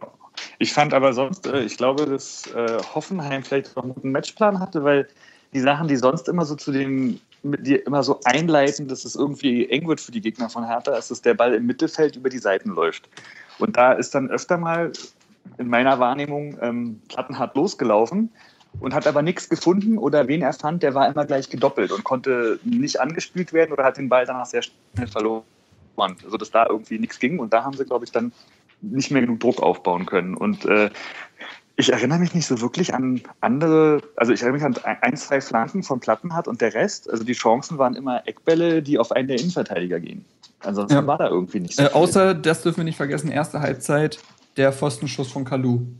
Oh, Da habe ich mich aufgeregt. du. Also Ja. Kalu steht am rechten Strafraumeck, schießt, der Ball wird abgefälscht von einem Hoffenheimer Mhm. und landet, ja, so gefühlt an der Innenseite des Pfostens, geht aber halt nicht rein. und rollt raus. und rollt rau- äh, war, war wirklich sehr, sehr ärgerlich, weil das wäre, also das wäre, glaube ich, auch das 2 zu 0 gewesen. Da hatten Ja. wir noch geführt. Und das wäre natürlich etwas gewesen, Hm, ich wenn glaube man in die nicht. Halbzeit geht, dann Ich Oder glaube 2-1 nicht, das, wäre das wäre das 2-1 gewesen, weil nämlich ich Äh? habe Okay, ja ja, weil ich habe ich weiß es nicht genau. ich habe nämlich das auch nur, äh, da hat irgendwie der Alex in unserer WhatsApp-Gruppe geschrieben, Mann, oder irgendwie so Scheiße oder irgendwie sowas geschrieben. Ich dachte, fuck, Alter, jetzt haben die hier wirklich das 2-1 gemacht, Hoffenheim, das wäre jetzt mega bitte und habe immer meinen Ticker aktualisiert die ganze Zeit und es kam nichts, kein Tor und dann irgendwann kam Pfostenschuss Kalu und ich so, naja, oh, aber wenigstens kein Gegentor bekommen. Aber wo wir gerade bei Personal sind, ich fand Kalu irgendwie hatte entweder einen schlechten Tag oder nicht so krass Bock. Ich weiß nicht. Ja, also es gab ja die eine Szene, habt ihr das glaube ich geschrieben, wo er einfach äh, hätte in die eine Richtung gehen können und das Ding gemacht hätte, wie zum Beispiel auch gegen Mhm. Schalke, hat sich aber für die andere entschieden und den Ball verloren. Also es war immer so ein bisschen und er wurde natürlich auch viel gefault und hat nicht viel bekommen und immer zwei Leute drauf. Also Ich hatte auch Ja. so ein bisschen den den Eindruck, dass er so ein bisschen glücklos agiert hat. Ja, ja. Irgendwie, dass er so über die linke Seite kam, wie er es oft gern macht, irgendwie am Strafraumeck ist und dann nur in den, in den, in den, in den Strafraum reinziehen möchte. Dass er da auch immer den Ball verloren hat, irgendwie, dass, dass ihm das irgendwie nicht so gelungen ist wie sonst. Ja, er hat irgendwie, das war. Hoffenheim wusste halt einfach zu 100 Prozent, wie sie gegen ihn vorgehen müssen anscheinend. Also wie oft sich da ein Süle irgendwie das Bein doch noch äh, da hatte, damit dieser Haken halt nicht durchkommt von Kalu, den er gerne zieht. Ähm, das war schon auffällig. Und was mir jetzt so durch den Kopf geht, ist, ähm, Hoffenheim hat ja mit einem 3-5-2 gespielt, also wie, mit einer Dreierkette und zwei flexiblen Außenspielern. Genau dasselbe hat äh, Gladbach getan. Und das hat uns jetzt zweimal den Zahn gezogen irgendwo. Weil wir dann nicht mehr wussten, wie wir da richtig durchkommen. Also fällt mir gerade auf, weil dann hast du meistens da, wo unsere Zonen dann sind, wo wir Bälle in die Mitte schlagen oder Kalu nach innen zieht, dasselbe auf der anderen Seite mit Haraguchi, da sind dann zwei Spieler, zwei Gegenspieler. Und das zieht uns momentan irgendwie den Zahn. Also vielleicht hat, hat jetzt, äh, haben die Bundesliga-Trainer entdeckt, wie man, hatte ich ja letztens schon angesprochen, aber da hatte ich noch nicht so die Idee ganz genau, warum. Ähm, also ich glaube, die wissen jetzt ungefähr, wie sie spielen müssen, wenn wir im, im Ballbesitz sind.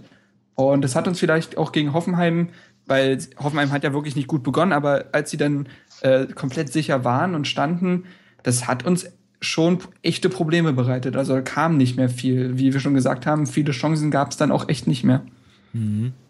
Ja, hast du wahrscheinlich recht. ähm, ja, also alles dazu gesagt. Ich Ja, ja, klar. Ich hätte noch die Zahl des Tages. erzähle sie uns. 12 Prozent.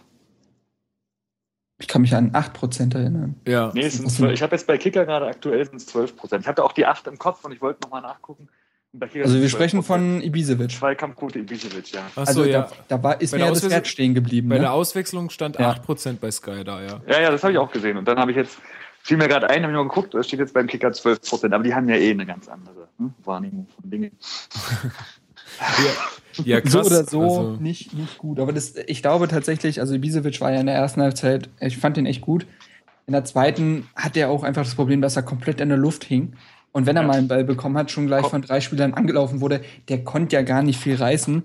Und dann würde ich gerne über die Einwechslung sprechen. Nein, Doch. nicht. Weil es gibt zwei, es gibt da zwei Theorien. Zum einen kann man sagen, okay, Ibisevic hat nicht mehr viel gebracht, wir bringen Schieber. Oder Klingt, erst, klingt erstmal logisch, aber andererseits ist es doch Quatsch, weil Schieber ist genau der gleiche Spielertyp wie Ibisevic und es war ja nicht, Ibisevic war ja nicht das Problem, sondern das Spielerische. Also hätte man zum Beispiel äh, einen schwächeren äh, Mittelfeldspieler rausgenommen, für einen Baumjohann, für einen Stocker, ja, die nochmal äh, irgendwie Feuer reingebracht hätten, hätte das, glaube ich, jetzt im Nachhinein, äh, denke ich drüber nach, mehr Sinn ergeben, als äh, den identischen Stürmertypen zu bringen. Weil Habt das ändert ja am Spielverlauf nichts. Hast du das nicht heute Morgen geschrieben? Kann das sein? Nee, das war tatsächlich, hat das, äh, hat das ein Kommentar geschrieben und dann fiel mir das auf und habe drüber Ja. nachgedacht und das stimmt. Ja.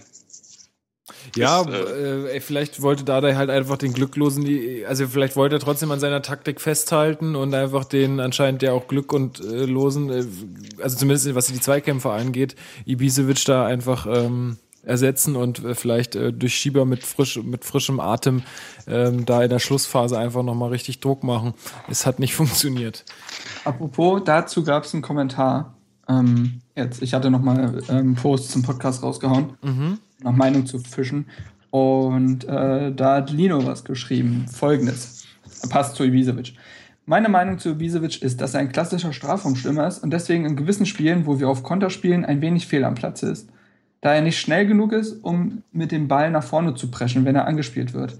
Das nimmt vielen unseren Kontersituationen die Geschwindigkeit und sorgt dafür, dass der Gegner sich wieder viel zu viel, äh, viel zu schnell gesammelt hat, weil er entweder den Ball verliert oder Pässe auf gleiche Höhe nach hinten spielt, wenn er in einer Kontersituation angespielt wird. Gegen Mannschaften, wo wir das Spiel machen und der Gegner fast nur am Verteidigen ist, und Ibisevic somit im vorderen Viertel stehen bleiben kann, ist dafür für mich äh, nach wie vor sehr gut. Doch ich weiß nicht, ob für die nächste Saison aus, äh, ob das für die nächste Saison ausreicht. Daher lautet meine Frage: Meint ihr, es reicht für die nächste Saison mit Ibisevic und Stieber im, äh, Schieber im Zentrum? In Klammern, der ist ja auch ein ähnlicher Typ wie Vedat. Oder sollten wir nicht doch lieber einen weiteren schnellen Stürmer verpflichten? Ist jetzt vielleicht ein bisschen vorgreifend, aber es ist ja äh, eine Meinung zu Ibisevic, deswegen dachte ich, passt das. Ja, äh, nee, vielen Dank auch für den Kommentar, sehr ausführlichen Kommentar. Ähm, Lino, mein Kumpel, setz mal ein paar Punkte. Ist ja schlimm zu lesen. Ja, Orthographie ist keine Hexerei. Ja, wir haben es ja auch so geschafft. Ähm, also ich muss sagen dazu, dass ich glaube, dass ähm, wir oder dass uns so ein quirliger Stürmertyp, wie es zum Beispiel Chicharito ist, also so von der Art her, ja, ich will jetzt nicht sagen, dass wir Chicharito ver- verpflichten müssen oder so, aber dass, dass wir so, also so einfach, so jemanden für für gewisse Spiele und Situationen noch ganz gut gebrauchen können. Einfach um einfach eine gewisse Variabilität zu haben. Weil ich glaube, dass uns das momentan so ein bisschen fehlt. Also wir haben eher nur so sehr behäbig, behäbig klingt so negativ, aber eher, also Kalu ist jetzt nicht der mega schnellste, der ist ja sehr ballsicher und auch sehr, sehr quirlig dann oder in seinen Situationen, ähm, aber jetzt auch nicht irgendwie. Der rennt eigentlich die Linie runter. Genau, ähm, äh, genauso auch mit, mit Shiba und Vedat. Das sind auch zwei, zwei, ja, bullige Typen, die eher über ihre, über ihren Körper auch kommen. Ähm, also ich glaube, um da Vari Variabilität zu haben, ähm, würde uns so ein so ein, so ein kleiner, quirliger Stürmer vielleicht noch ganz gut. Und so ein Götze zum Beispiel oder so, ne? Der ist ja auf der Suche. Kann man ja mal ausleihen, ne? Ja. Nee, Das- aber Also, äh, Ja, Jan, was ist deine Meinung?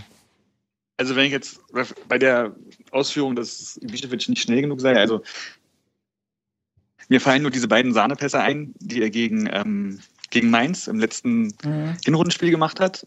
Also das war wirklich sehr hilf äh, hilfreich fürs Spiel. Dann habe ich neulich sogar geträumt, wie es denn wäre, wenn im Po- Pokalfinale eine Doppelspitze aus Schieber und Ibišević vorne läuft und da einfach alles wegkloppt, was da rumläuft, also Hummels und was So auch immer. Also so klar klar auf brauchen Ibisevic, ey. Boah, knallen die Knochen, ey. Hey, Also ich, ich glaube, wir brauchen vielleicht schon einen schnellen Stürmer, aber dann ist auch die Frage, was mit dem Rest des Kaders passiert. Also es war ja ursprünglich mal, äh, der Sami Alagui war ja der Gewinner der Vorbereitung bis zur Knieverletzung. so er, ist soll ja eine, Ver- er soll jetzt eine Verlängerung kriegen. Ist halt dann die Frage, was er noch so. Ja, eine egal. Eine Knieverlängerung, aber nur eine Seite, dann humpelt er. Ist egal. Feld. Ist mir gerade nur so eingefallen. Ich gehe vor- ist egal. Gut. Oh. Weil ich wollte dich nicht unterbrechen, das tut mir leid. Nee, also es ist. Äh, hm. Ich finde, das Problem ist eigentlich vielmehr gerade, dass von außen, dass sich da keiner mehr durchsetzen kann. Und Kalu ist ja nie schnell gewesen. Kalu kann nur wie so ein älterer Point Guard einfach, er weiß, wann er wo, Mit wo diesen lang laufen. Football-Vergleiche, das ist schön. Nee, das war jetzt aber Basketball. Tut mir leid, das, äh, da habe ich mehr Ahnung von. ja, also, nee, mir so- also ich hatte auch, es ist halt so ein Typ, du musst ja nicht schneller sein, du musst nur an deinem Gegner vorbeikommen. Und das äh, hat er ja die Saison öfters bewiesen, dass er es kann. Also man muss ja nicht super schnell sein. Nee, klar, er macht Aber ja auch viel halt- Wett äh, durch, sein, äh, durch seine Spielintelligenz und so genau. und durch seine Erfahrung macht er ja auch viel Wett, äh, das ist klar. Nur ich sag, wenn das halt jemand sehr gut im Griff hat, äh, dann als Abwehrspieler, dann sieht er halt schnell schlecht aus. Also Ja, und da muss von außen kommen. Ja, naja, aber oder du hast halt noch jemanden, den du dann halt mal bringen kannst, der eine ganz andere Art von Stürmer ist. Ne? Ich möchte aber auch jetzt nicht zu viel äh, irgendwie über die Kaderplanung fürs nächste Jahr Nein. diskutieren. Also dazu ist Aber Auswechslung auch- hatten wir eigentlich als Thema. Genau, rennt uns die Zeit wahr? ein bisschen zu sehr davon. Ja, Auswechslung, genau. Also ich habe mich gegen Hannover, habe ich glaube ich die ganze letzte halbe Stunde mich lautstark beschwert, warum er die armen Jungs da am Tor sich machen lässt, wenn er eh keinen einwechselt. Also ich dachte so, Stocker, Baumjohann, irgendeinen, nicht Vandenberg oder Hegler, bring doch irgendwen. Er hat nichts gemacht, nichts gemacht. Das äh, hat sich mir nicht äh, ganz Ja, Äh, erklärt, das Ganze. Aber das ist auch das, äh, die einzige Frage, das ist meine einzige Kritik an Dardai, wo ich sagen kann, das ist irgendwie doof. Das äh, hatten wir auch schon ganz oft angeführt. Ja, ja, ich weiß Das, Schon, schon sehr oft ähm, thematisiert, ja. Es ist tatsächlich, und jetzt, ich finde halt, die Szene war einfach irgendwie ja, bezeichnend. Oh, Allerletzte Möglichkeit im Spiel. Ein langer Freistoß von knapp der Mittellinie fliegt auf den Kopf von Brooks. Der leitet ihn weiter an die linke, ins, ja, in die linke Hälfte des Strafraums, des Hoffenheimer Strafraums, wo Vandenberg steht. Und den, er muss ihn voll nehmen. Er muss, weil äh, anders würde das jetzt, das würde es jetzt einfach nicht mehr gehen. Er muss den Volley nehmen, packt sich hin, also äh, schlägt ein schönes Luftloch und trifft den Ball nicht. Und Ja. Ich, äh, was ich mich frage, also Vandenberg wurde ja, glaube ich, eingewechselt, als es noch 1-1 stand. Da bin ich mir ziemlich sicher. Ähm, also wahrscheinlich sollte er den Punkt äh, halten. Aber ich stelle mir immer wieder die Frage, was jetzt ein Vandenberg dem Spiel gibt, was ein Lustenberger, äh, Lustenberger, ja Quatsch, ein Stocker zum Beispiel nicht kann. Und ähm, ja, das sind einfach so, also Ich habe so einen Stressball, ne, wenn- hier auf dem Wohnzimmertisch liegend, den ich dann mal bearbeite bei so härter Spielen und ey, ich hab, der hätte den fast zerfetzt in der, äh, in der, in der äh, Szene. Das war echt, ey, und ich habe mir gedacht, das ist einfach so, genau das, was du gesagt hast, ist so bezeichnend für diese Partie. Äh, Also, dass der nicht wenigstens irgendwie aufs ich Tor bin mir kommt. sicher, ja. dass Stocker den eher aufs, aufs Tor gebracht hätte. Er hätte ja ablegen können. Ich verstehe gar nicht, also warum er dann so einen energetisch offenbar überfordernden Move macht. Also Äh, was auch, was auch immer. Ähm, ja, Einwechslungen sind einfach ein Thema, das verstehe ich nicht ganz. Und das Problem ist, das wird sich auf die nächste, äh, ist die Frage, vergrault sich damit Dardai gewisse Spieler ähm, für die nächste Saison, die sagen, gut, das tue ich mir jetzt nicht mehr an. Beisp also Behrens bin ich mir sicher, dass er nach der Saison gehen wird. Kann ich mir, alles andere kann ich mir nicht vorstellen. Ja, wäre auch verschwendet. Ähm, Stocker, Stocker wird sich, Stocker wird sich ganz arge Gedanken machen und Baumjohann wird sich keine Gedanken machen. Er hat dieses Jahr, er hat das äh, um ein Jahr verlängert. Es würde gar keinen Sinn machen, jetzt irgendwie in der Sommerpause dann doch zu gehen. Weißt, du, es, also so wird nicht geplant. Dementsprechend ähm, wird Baumjohann bleiben, aber ja, es gibt gewisse Spieler, die vielleicht dadurch vergrault werden könnten, weil sie eigentlich, weil es Situationen gibt, wo sie eingewechselt werden könnten und es nicht passiert. Ja, das ist ähm, korrekt. Aber wie gesagt, ich würde auch gern das, ähm, wie die Kaderplanung ist und äh, wie, der, wie da die, die, die Verhältnisse sind, würde ich gerne alles in, ähm, Für nach in der Saison. In, genau, für nach der Saison mir irgendwie noch in der Hinterhand behalten. Es gibt noch zwei Sachen, über die ich gerne mit euch sprechen würde, was das Spiel auch ein bisschen betrifft und auch, ähm, was jetzt auch ein bisschen in der Diskussion war in der letzten Zeit, äh, in der gesamten Bundesliga, war, weil es auch zwei Situationen gab in diesem Spiel, ähm, dieses Liegenbleiben von Spielern, wenn sie verletzt äh, sind und dann weiter äh, gespielt wird oder, äh, oder wenn rausgespielt werden soll oder so. Also ich habe dazu eine ganz klare Meinung, egal ob das ein Hertaner betrifft oder ein Hoffenheimer oder ein, äh, Stuttgarter oder sonst irgendwen. Wenn ein Spieler liegen bleibt, weil er verletzt ist, dann hat der Schiedsrichter die Partie zu unterbrechen. Andernfalls wird weitergespielt. Egal, es ist völlig egal. Ich finde es ein Unding, dass, ähm, dass die Spieler sich da gegenseitig immer so hochschaukeln und dann irgendwelche Rudelbildungen noch passiert ähm, nach so einer Situation. Der Einzige, der das Spiel unterbrechen kann, ist der Schiedsrichter, sonst keiner. Ähm, ich finde, das hat auch nichts, ähm, wie Herr Schmatke sagt, mit Fairplay zu tun. Dafür ist, sind die Spieler auch äh, letztendlich dann in der Situation nicht zuständig, sondern wenn der Schiedsrichter meint, der hat sich jetzt da arg verletzt oder dann muss er die Partie unterbrechen. Aber ganz ehrlich, Hertha BSC, wenn die einen Kontergegenstoß dadurch verschenken, weil irgendein Hoffenheimer meint, er müsste liegen bleiben, weil er einfach, vielleicht, wenn man sowas zulässt, dann bleiben ja ständig nur noch Leute liegen, weil sie irgendwelche. Was doch momentan sowieso passiert. Eben, es passiert Also ja es auch wird, oft Es genug. wird ja ausgenutzt, weil das genau, genau wie du sagst, das Problem ist, die Spieler werden immer abgebrüht an solchen Situationen und sie wissen zu 100 Prozent, weil es nun mal der Fall momentan ist, dass das abgepfiffen wird. ja. Es, wird, also sie wissen ja, dass sie mit dieser Aktion Erfolg haben werden. Handball zum Beispiel, Aber ich weiß nicht genau, warte ganz kurz, Ja. Vergleich zum Handball. Da gibt es eine Regel, frag mich nicht um die Genauigkeiten, äh, dass Spieler nur, nur für gewisse Zeit auf dem Feld liegen bleiben dürfen und dann werden, müssen sie raus, egal wie es ihnen geht oder sonst was und es läuft flüssig weiter das Spiel. So. Ich finde, im Fußball sollte sowas, sonst gibt es nämlich Strafen. Und genau das sollte im Fußball auch passieren. Denn ein Spieler weiß, okay, ich bleibe jetzt hier noch eine Minute liegen. Ich habe vielleicht sogar Kurzschmerzen am Schienbein gehabt, aber ich bleibe hier noch eine Minute liegen, dann weiß ich, dass wir in Ballbesitz kommen. Und genau das wird momentan ausgenutzt und zerstört das Spiel in gewisser Weise. Ja, also ich meine, gut, im Handball ist das Feld kleiner und so, das äh, ist natürlich noch ein bisschen anders, aber Nur im Vergleich, dass es da konsequenter ist. Ja, das verstehe ich. Ähm, ich, ich. Also ich sag mal, ähm, ich hatte, es gab jetzt auch genug Situationen, wo der Schiedsrichter noch nicht gepfiffen hat und die Partie nicht unterbrochen hat, aber dann irgendwie von allen Seiten gefordert wird, dass dann die gegnerische Mannschaft den Ball ins Ausschießt, obwohl sie halt eine super Kontersituation hätte, ja. Also das, wenn, wenn die Spieler da einfach konsequenter weiterspielen würden und dann vielleicht auch die Schiedsrichter, äh, dann, dann müssen es die Schiedsrichter entscheiden. Und wenn der weiterlaufen lässt, dann stehen auch ganz viele Spieler wieder ganz schnell auf. Das sieht man ja auch immer wieder, dass geguckt wird, pfeift der Schiedsrichter? Ah nein, er pfeift nicht, schießen die anderen raus? Okay, scheiße, dann muss ich doch wieder aufstehen. Also sieht man ja auch häufig genug. Also das ist mir auch nur aufgefallen in der Partie, dass es aber bei zwei Situationen da wieder irgendwie zur Diskussion kam, wo ich gesagt habe, hey, das kann doch nicht euer Ernst sein. Spielt doch einfach weiter. Es ist nicht eure Aufgabe.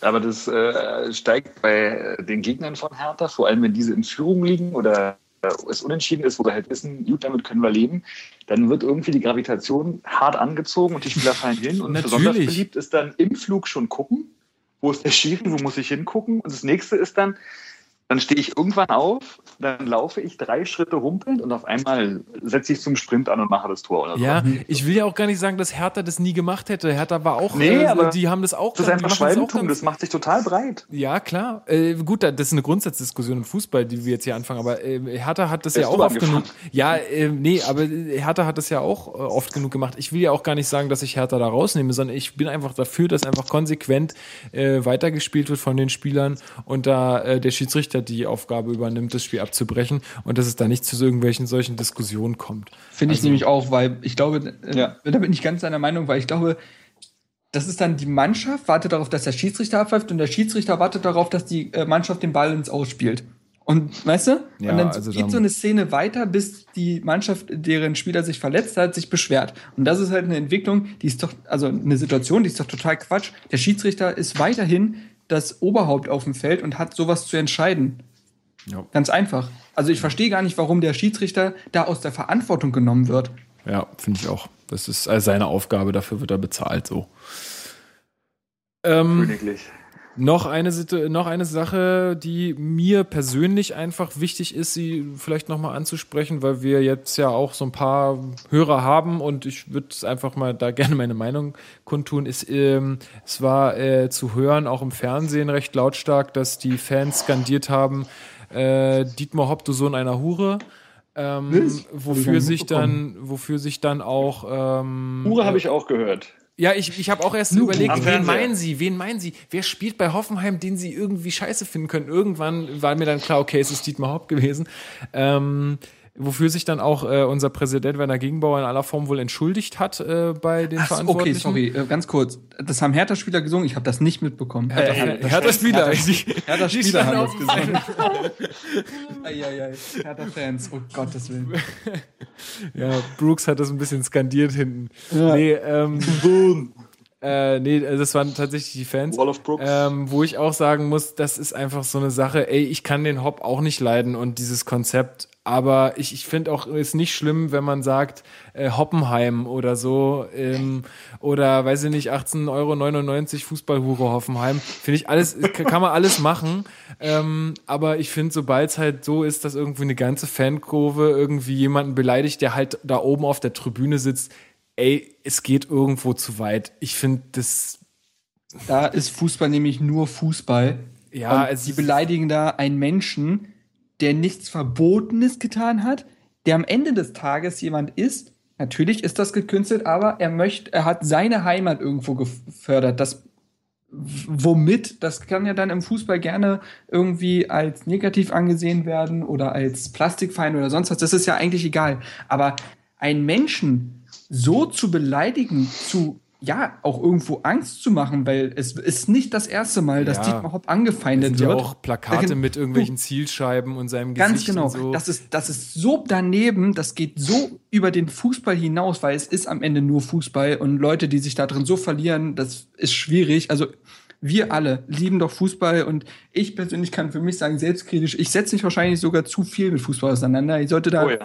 vielleicht du kennst kenn das. äh, einfach, runtersch einfach teilweise runterschrauben, ne? Das kennt man ja. Aber Leute, die sich, die so einen kleinen Kosmos haben und sich so drin verlieren, das tut mir einfach leid. Und dasselbe haben wir zum Beispiel auch mit ähm, Marcel Reif, der ein Fußballkommentator ist und dafür Droh-E-Mails und Drohbriefe bekommt und körperlich angefeindet wird, dass er ein Spiel kommentiert in einer Weise, die jemandem nicht zusagt. Das ist, das ist so daneben, das ist so Panne. Also, finde ich kaum Worte ich finde für. halt, ich finde halt einfach, dass die Fans, äh, ganz kleinen Moment, Jan, ich finde einfach, dass die Fans diese, diese Stimmkraft und diese, diese Luft sich äh, einfach dafür aufsparen sollten, die Mannschaft irgendwo nach vorne zu peitschen und nicht irgendwelche, äh, irgendwelche Beleidigungen Richtung VIP-Tribüne zu rufen. Also da müssten sie das in jedem Spiel irgendwie bei, bei VW, bei Bayer, bei überall müssten sie sich jemanden rauspicken im Vorstand. Und Dietmar Hopp ist nun mal das Gesicht von Hoffenheim, ja, aber da dann so angreifen zu werden, finde ich einfach übelst daneben und finde ich auch richtig, dass, also finde ich auch richtig, dass, also was heißt finde ich richtig, aber es ist in Ordnung, dass dann auch sich dafür offiziell entschuldigt wird, weil ähm, äh, ja, äh, ich muss einfach sagen, es ist einfach was, was, was, was nicht geht. Und es ist irgendwie, also, wir waren auch schon bei der Diskussion bezüglich des HSV-Spiels ne, in der Rückrunde. Also, äh, wenn das jetzt noch dazu kommt, ich finde, äh, nein, das ist einfach ein, also man lästert gerne über andere Fans und wie Fangruppierungen sich verhalten Richtung Frankfurt oder sonst was, aber äh, ja, also dann darf man sich hier echt nicht mehr rausnehmen, beziehungsweise man darf sich dann ja auch echt nichts mehr äh, rausnehmen und irgendwie kritisieren, wenn unsere Fans genauso sind. Und das zieht sich ja, Ja. durch die Rückrunde anscheinend. Also, boah. Ja, ja, du wolltest noch irgendwas dazu sagen. Nein, das ist, aber auch ein Grund, warum ich mich nicht so gerne äh, in einen Auswärtsfanblock stelle. Weil da immer, es ist glaube ich eine Charakterfrage als eine Frage von jetzt den Hertha-Fans. Also es gibt halt immer so ein paar Leute. Klar, es ist jetzt auch nicht Also mein Freund, gemeint. mein Freund Nico, schönen Gruß hier an dieser Stelle, erster Vorsitzender unseres Fanclubs, sagt immer, wir sind doch alles Fußballfans und deswegen bin ich auch immer ganz froh, wenn ich vorher nach dem Spiel mit irgendwelchen Fans ins Gespräch komme von einem Verein, weil das andere ist ja alles Quatsch. Also diese Feindschaften und alles Mögliche. Ich meine, ich finde zum Beispiel auch, äh, Ich mag Red Bull als Firma nicht. Ich mag Mateschitz nicht, aber ich fände es gut, auf der anderen Seite, wenn ein ostdeutscher Verein mal wieder in die oberste Spielklasse kommt. Ja, also wer, ja, ich finde auch, dass wir jetzt nicht die Diskussion aufmachen sollten mit, mit wie, wie, wie findet man Nee, das nee. jetzt. Aber ich finde es gut, dass du sagst, ich meine, der Meinung bin ich nämlich auch, dass man einfach, ich meine, man kann Leute auch nicht mögen und man kann auch vielleicht andere Vereine nicht mögen und man kann sich vielleicht auch ein bisschen anfeinden. Man kann ja, äh, wenn man das so ein bisschen generell macht, finde ich, da habe ich auch nicht, ist okay. da finde ich auch nicht, das finde ich auch nicht schlimm, wenn man einfach so ein bisschen Beleidigung hin und her wirft in den Blöcken halt, also irgendwie von den Vereinen her. Es ist in Ordnung, das ist, ist jetzt was, was, was einfach normal ist, was die Stimmung ein bisschen anheizt, ist es in Ordnung. Aber sobald es so richtig persönlich wird, ähm, in Form jetzt von diesen, von diesen Äußerungen, die da jetzt heute kamen, finde ich es halt einfach irgendwie daneben. Also, das ist auch, das hat auch nichts mehr mit Position beziehen zu tun, dass man irgendwie Werksclubs nicht mag oder so. Dass, also wenn man jetzt sagt, okay, wie wir, wir halten irgendwelche Banner gegen Red Bull hoch, das kann man ja machen. Das ist einfach, okay, ich gebe einfach meine Meinung zu dem ab, wie das halt läuft. Finde ich, kann man machen. Aber sobald man dann irgendwie mega beleidigend wird auf eine Person hin, ja, ich finde, es ist einfach irgendwie auch ein bisschen arm. Also ich finde es nicht doll. Gut, ähm, ja, äh, ach ja, eine Sache wäre noch gewesen, das ist, geht vielleicht so ein bisschen in die gleiche Richtung, es würde aber auch noch eine ziemliche Diskussion aufmachen jetzt. Ähm, waren äh, bei Hannover, glaube ich, ähm, kam es dazu, dass äh, Hertha-Fans nach dem Spiel sowohl eine Halbzeit, Halbzeit auch nach dem Spiel gepfiffen haben. Was haltet ihr davon? Soll ich ehrlich sein? Ähm, Äh, nee, das ist Ja. jetzt, jetzt Lügen. Nee, keine Ahnung, natürlich ehrlich sein. Ich finde das. Ich bin da zweigeteilt. Ich kann das nicht komplett verurteilen, weil ich finde, dass Fans immer noch eine Stimme haben müssen. Und wenn eine Leistung äh, zu kritisieren ist, darf das ein Stadion auch merklich äh, machen. Ja? Und das da kann man nun mal nur in Form von Pfiffen, weil jetzt ein Gespräch mit äh, meinem Innenverteidiger werde ich jetzt im Stadion nicht führen können. Dementsprechend habe ich eigentlich nur ein Mittel, um meine, äh, ja, um meine Stimmung äh, ja irgendwo rauszulassen. Und das ist dann Pfeifen. Und wenn eine Mannschaft äh, so spielt, beziehungsweise ähm, ja nicht das spielt, was man sich jetzt irgendwie erwartet hat oder unter den Erwartungen geblieben ist oder ähnliches, finde ich es okay, wenn, eine, wenn ein Stadion die Mannschaft kritisiert und nicht immer nur in den Himmel lobt. Weil, äh, also es, ich, wie soll Ja, ich, ich gebe dir. Ähm, ich, das, ja. Man, natürlich muss man seine Mannschaft unterstützen. Und natürlich kann, muss man jetzt auch sagen, gucken, wo man herkommt. Und das ist, ist, es ist ja nichts in dem Sinne, sagen wir jetzt mal, scheiße oder ähnliches. Es, wir sind ja immer noch in einer sehr komfortablen Position, wo wir uns keine Sorgen über irgendwas machen müssen. Dennoch kann ich es irgendwo verstehen, wenn man mal seinen Unmut äußert. Ähm, es darf bloß nicht zu doll werden, also zu stark. Also ähm, ist halt, das Pfeifen ist halt immer sehr, sehr gleich ein sehr. Ich weiß, was du meinst. Es gibt, kein, es gibt keine Es gibt eine richtigen andere- Abstufung. Genau, und das ist halt so ein bisschen. Ja. halt dadurch schwierig. Ich meine, ich, äh, so habe ich das noch nicht gesehen, äh, gebe ich dir auch recht, ähm, dass man da irgendwie das auch mitteilen kann sollte. Aber dennoch finde ich halt einfach dieses Mittel, finde ich nicht, nicht so ganz richtig. Also, Also, ich war ja da natürlich und äh, in dem Moment war ich auch so ein bisschen angepisst, weil immer wenn der Ball nach vorne kam, war die Option, jetzt sagen wir mal beispielsweise lang, lang kam, spiele ich den Ball jetzt nach vorne oder nach hinten. Es ging immer nach hinten. Fand ich auch nicht gut und es hat mich im Moment nicht so gestört, aber als dann am nächsten Tag irgendwie hier Kicker las oder was auch immer daran war, sich am Preetz darüber aufgeregt hat, konnte ich es auch verstehen. Aber andererseits hat natürlich die Partizipation der Gäste oder der Fans, meine ich, wird ja immer weiter beschnitten. Du hast ja immer weniger zu sagen. Es geht ja immer mehr weg und immer mehr dann auch solche Vereine, wo auch der Herr Hopp mit dabei ist, dass man dann Angst hat, dass man überhaupt noch was zu sagen hat.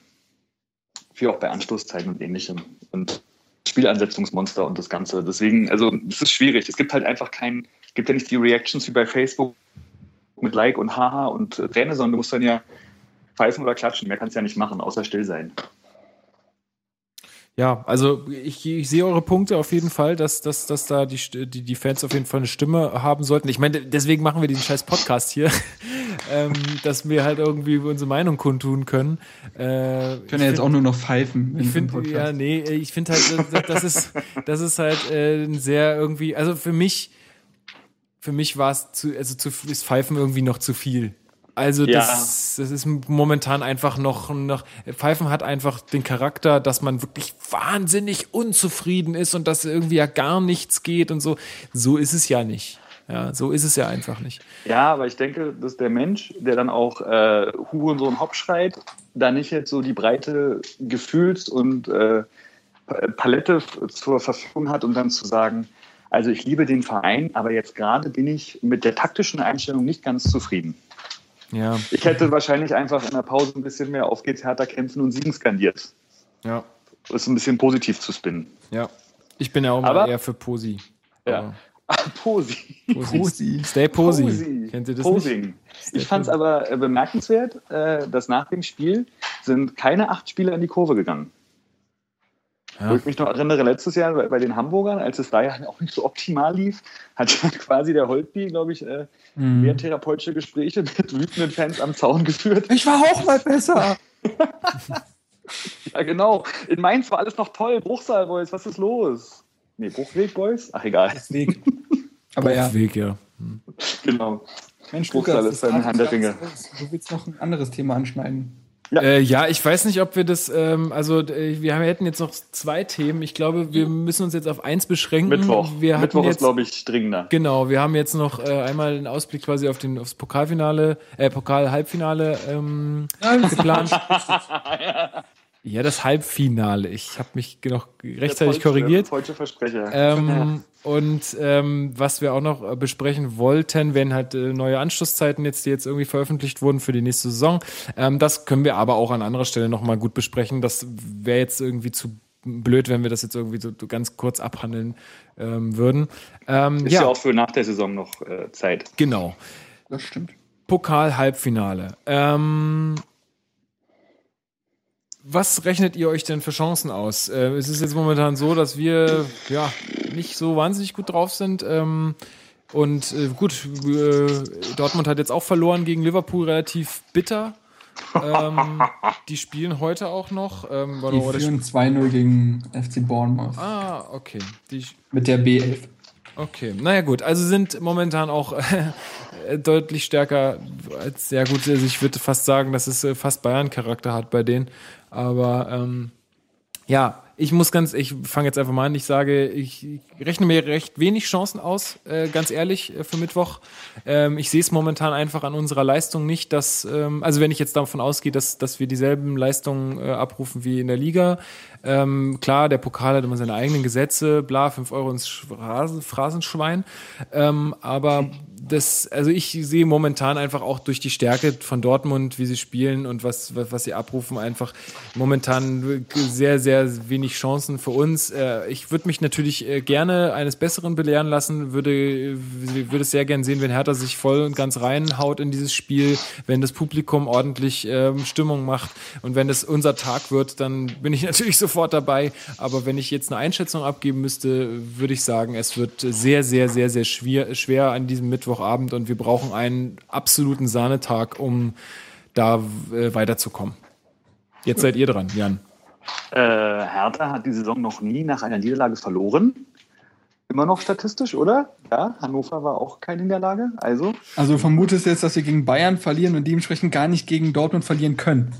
also ich bin gegen Bayern nicht da. Das äh, tut mir leid. Also nee, aber ich bin verhalten hoffnungsvoll.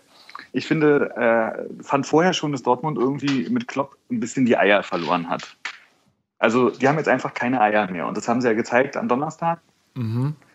Ja, die wo wollten es nicht das mehr. noch verlieren? Ja, die Wie wollten kann es man nicht das denn genug. verlieren? Die wollten es Ja, nicht genug. aber wie kann man das Ding denn noch verlieren? Am geilsten fand ich ja den, äh, den Tweet von dem Typen vom äh, Sportstudio, der meinte, ey, das Ding ist jetzt wohl gelaufen. Und danach Ja, hat er den Jochen Breyer. Ja, Ja. Jochen Breyer, der Grimse-Kater. Echt, ey? Also Ja, ich ist hoffe so. auf Schieber. Schieber entscheidet in der 88. Minute mit so einem Solo wie bei dem Heimspiel letzte Saison, kurz vor der Winterpause. Lässt äh, Sokrates aussteigen. Mats Hummels steht eh in der Mittellinie und hält die Hand hoch, weil er einen äh, Abseits gesehen hat. Und dann äh, gewinnen sie 1-0 und wir haben Glück. Also ich kann verstehen, dass du keine Hoffnung hast. Und äh, es ist auch gerade nur die Hoffnung, die ich habe. Ich rechne mit einer 35-prozentigen Chance, dass Hertha weiterkommt. Uff. Wie ich genau auf diese Zahl komme, weiß ich nicht. Schwirrt aber im Kopf rum. Nein, ich, mir macht irgendwie ich bin, also das Einzige, was mir so wirklich Mut macht, ist äh, das letzte Spiel Hertha gegen Dortmund. Also das Ja. Spiel in der Rückrunde, das 0 zu 0, wo ich sage, da haben wir, das waren zwar andere Voraussetzungen irgendwo, aber da haben wir Dortmund komplett den Zahn gezogen. Da wussten wir zu 100 Prozent, was wir machen müssen. Aubameyang hatte dreieinhalb Ballkontakte, kein Schuss und echt, das war, ne? Ähm, also wenn wir nochmal so einen Matchplan irgendwie auf die Bühne bekommen und das durchspielen können, dann glaube ich, ist es möglich, dass wir weiterkommen. Ich würde es nicht per se ausschließen. Also äh, viele gehen ja schon davon aus, dass sie abgeschossen werden oder ähnliches. Ähm, also so weit bin ich mit meinen Nee, Überlegungen ich jetzt- echt noch nicht. Würde ich jetzt auch nicht Und- sagen, aber Also klar, die Chance, dass wir weiterkommen, ist eine sichtlich kleinere als die für Dortmund. Aber ja, ich bin gar nicht so pessimistisch, was das angeht. Also hm, vielleicht äh, ist es jetzt auch einfach so, dass Dortmund Dortmund ist, ist, ist jetzt gegen Liverpool rausgeflogen, taumelt sich jetzt zur Niederlage gegen HSV und wird letztendlich von uns abgeschossen. Kann doch alles passieren, so ungefähr. Also ich sehe dem Ganzen, also ich habe sowieso total Bock drauf. Also äh, dann auch alle von Hertha Base, die ganzen Jungs zu sehen, dann sind ja auch alle da und ach, das wird cool. Das wird einfach cool Ja. und wenn man dann nicht weiterkommt, dann sollte man sich nicht weinend im Arm liegen. Es gibt ja noch nächstes Jahr die Chance, wieder ins Finale zu kommen. jedes Jahr. Und, Richtig. und wer noch nicht und wer noch nicht heiß genug ist, sollte mal den Trailer sich angucken, der Oh, und apropos genau, heute Ansage, Sonntag 22 Uhr kommt auf RBB Sportplatz die Doku dazu. Das war ja nur der Trailer. Ich habe da Halbe so Stunde. Lust drauf. Ich habe da nämlich eine Ich hab geweint. Mordsgänsehaut Ich hab geweint. bekommen. Am ganzen Körper. Ich glaube, alle, Ja. die den Podcast hören, haben das auch gesehen. Also, der, ging, der ging auch extrem rum. Ähm, und ja mit den Tränen in den Augen. Das war- ja, das war wunderschön Schön. und dazu kommt die Doku heute auf dem RBB Sportplatz und Freunde, das wird auch einfach ein geiles Event und wenn wir nicht weiterkommen, sei es drum, dann hatten wir trotzdem eine sehr, sehr geile DFB-Pokalsaison. Ja. Ist denn bis dahin der Podcast online? Ja, also der kommt dann heute noch, wenn ich alles schaffe, Ah, okay. ähm, so bis 18 Uhr, 19 Uhr irgendwie müsste er, also ihr, ihr hört es jetzt gerade, äh, wann auch immer, aber Sonntag irgendwie so um die Zeit soll das rauskommen. Also es können auch noch Leute dann jetzt hier diesem Aufruf folgen und heute Abend den Sportplatz einschalten. Ich werde es leider nicht äh, sehen können, weil ich äh, auf einem Konzert bin, aber ähm, ich werde es mir in der Mediathek angucken. Aber den, Wo dann die ganzen Fußballszenen rausgeschnitten sind. ja, das ist echt bitter. Meinst du Wenn du wirklich? ja, das machen, das ist guckst. immer so. Also ich gucke ja manchmal auch die Interviews dann mit wieder stark oder so. Dann, Dann nehme ich es mir auf. Dann nehme ich es mir Ja, solltest du echt aufnehmen, weil Rekorder. Das alle, passt. alle Szenen auf dem Feld wirst du nicht sehen können. Okay, ich werde es mir aufnehmen. Ja. Okay. ähm, ja, Jungs, äh, wir haben die Nachspielzeit schon längst erreicht. Ähm, ich äh, wollte mich noch kurz, äh, damit wir das nicht vergessen, auch bei René Hirschfeld ähm, bedanken für einen Kommentar, den er noch abgegeben hat. Ähm, naja, Frosch im Hals. Ähm, auf unseren Aufruf äh, haben wir auf jeden Fall gelesen. Er äh, war auch äh, der Meinung, dass das Ganze so ein bisschen Lukaesk äh, war in der zweiten Hälfte gegen, ähm, gegen Hoffenheim. Da hattest du ja auch schon drauf geantwortet, Jan, ähm, dass, dass, äh, dass, dass du das auch so fandst. Haben, also habe ich, muss ich sagen, auch so gesehen. Haben wir ja auch alles schon sehr äh, weit ausgeführt. Und auch, dass ähm, die Mannschaft nach der Länderspielpause irgendwie so einen kleinen Bruch hatte, hatte er auch noch geschrieben. Ähm, haben wir auch angesprochen, haben wir auch gesagt. Ist so. Und Also ja, René, wir haben all deine Thesen bestätigt. Genau. Ähm, er hofft auch das Beste für Mittwoch und ja. Ich hoffe Und es natürlich gab noch so eine das Beste. komische Nachricht mit irgend so ein Jan Müller-Reichweiner hat geschrieben, wer ist dieser komische Jan? Also kann ich ja auch nicht sagen. Sorry, ähm, müssen wir vielleicht nochmal an anderer Der Stelle ist uns sprechen. zugelaufen. Genau. Ja. Nee, aber dann äh, passt es doch ganz gut, Jan. Vielen Dank, dass du heute dabei warst. Das war wirklich äh, Gerne. sehr cool. Ähm, du kannst ich noch Werbung. grüßen? Ja klar, mach, mach, auf Ja. jeden Fall. Also ich grüße äh, Henrik, Marc, Puschi und Nico, meine Frau und mein Schwiegervater, also unsere Gruppe. Und wenn man gerne gucken möchte, wir sind die Axel Kruse Jugend, wir sind hoffentlich bald ein OFC und ihr findet unser facebook.com slash Axel Kruse Jugend. Ja, Da wird genau. doch alles weitere stehen. Geht doch mal darauf und informiert euch mal und vielleicht. Ach, und Ja. äh, dieses wunderschöne GIF mit dem Fußball, Fußball, Fußball. das ist von euch. Das hat Nico gemacht, aber elf Freunde waren der Meinung, sie müssten das nicht verlinken. Echt, ja? Krass. Ja. So eine Frechheit. Mann, Mann, Mann. Ich habe Ja, meinen Glauben an die Freunde verloren. Nee, also ich meine das ernst. Ich finde was. schon. Nee, blöd. ist, Also- Ich finde es auch blöd. schade, aber es war halt, Nico meinte, weißt du, dann machen wir halt weiter geilen Content, geile Aufkleber und äh, wir Genau. haben auch schon eigene Schals. Also Guckt euch mal an, kostet nichts. Zumindest So wie wir. Wir machen auch immer weiter Genau. und gucken, was passiert und biedern uns nicht an. Dann läuft das schon. Richtig. So Richtig. aus. Nee, aber Nicht ja. bei Herrn Bremer und so.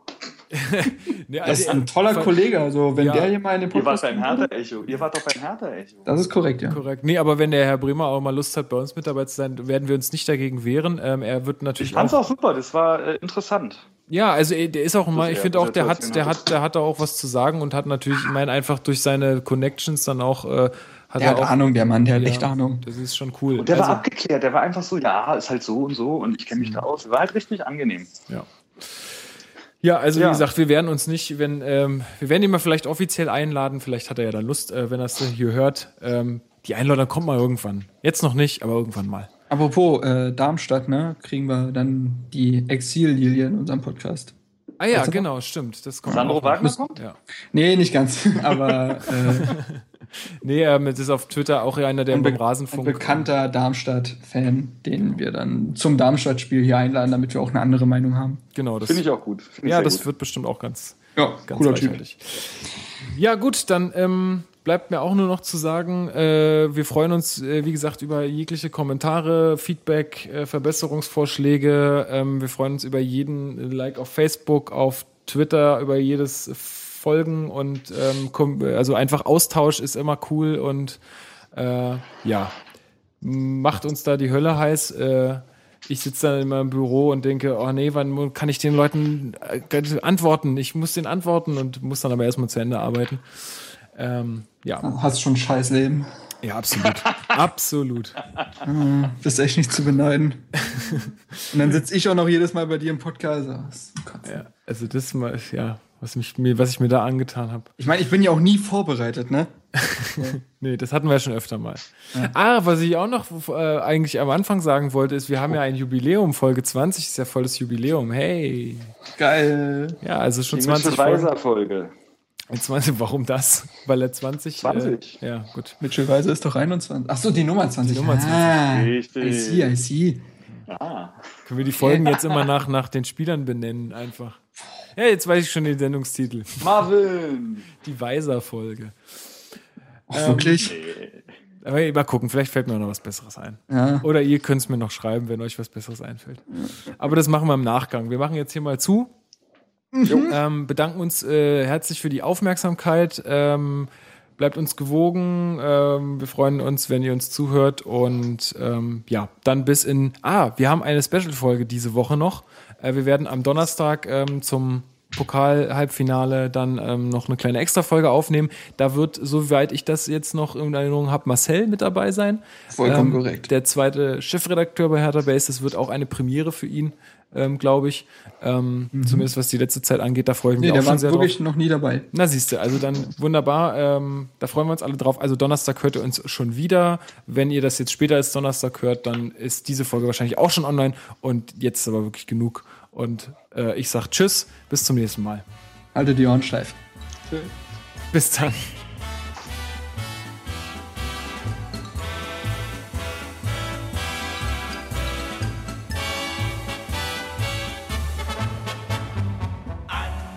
Schönen Strand der Spree, dort spielt Hertha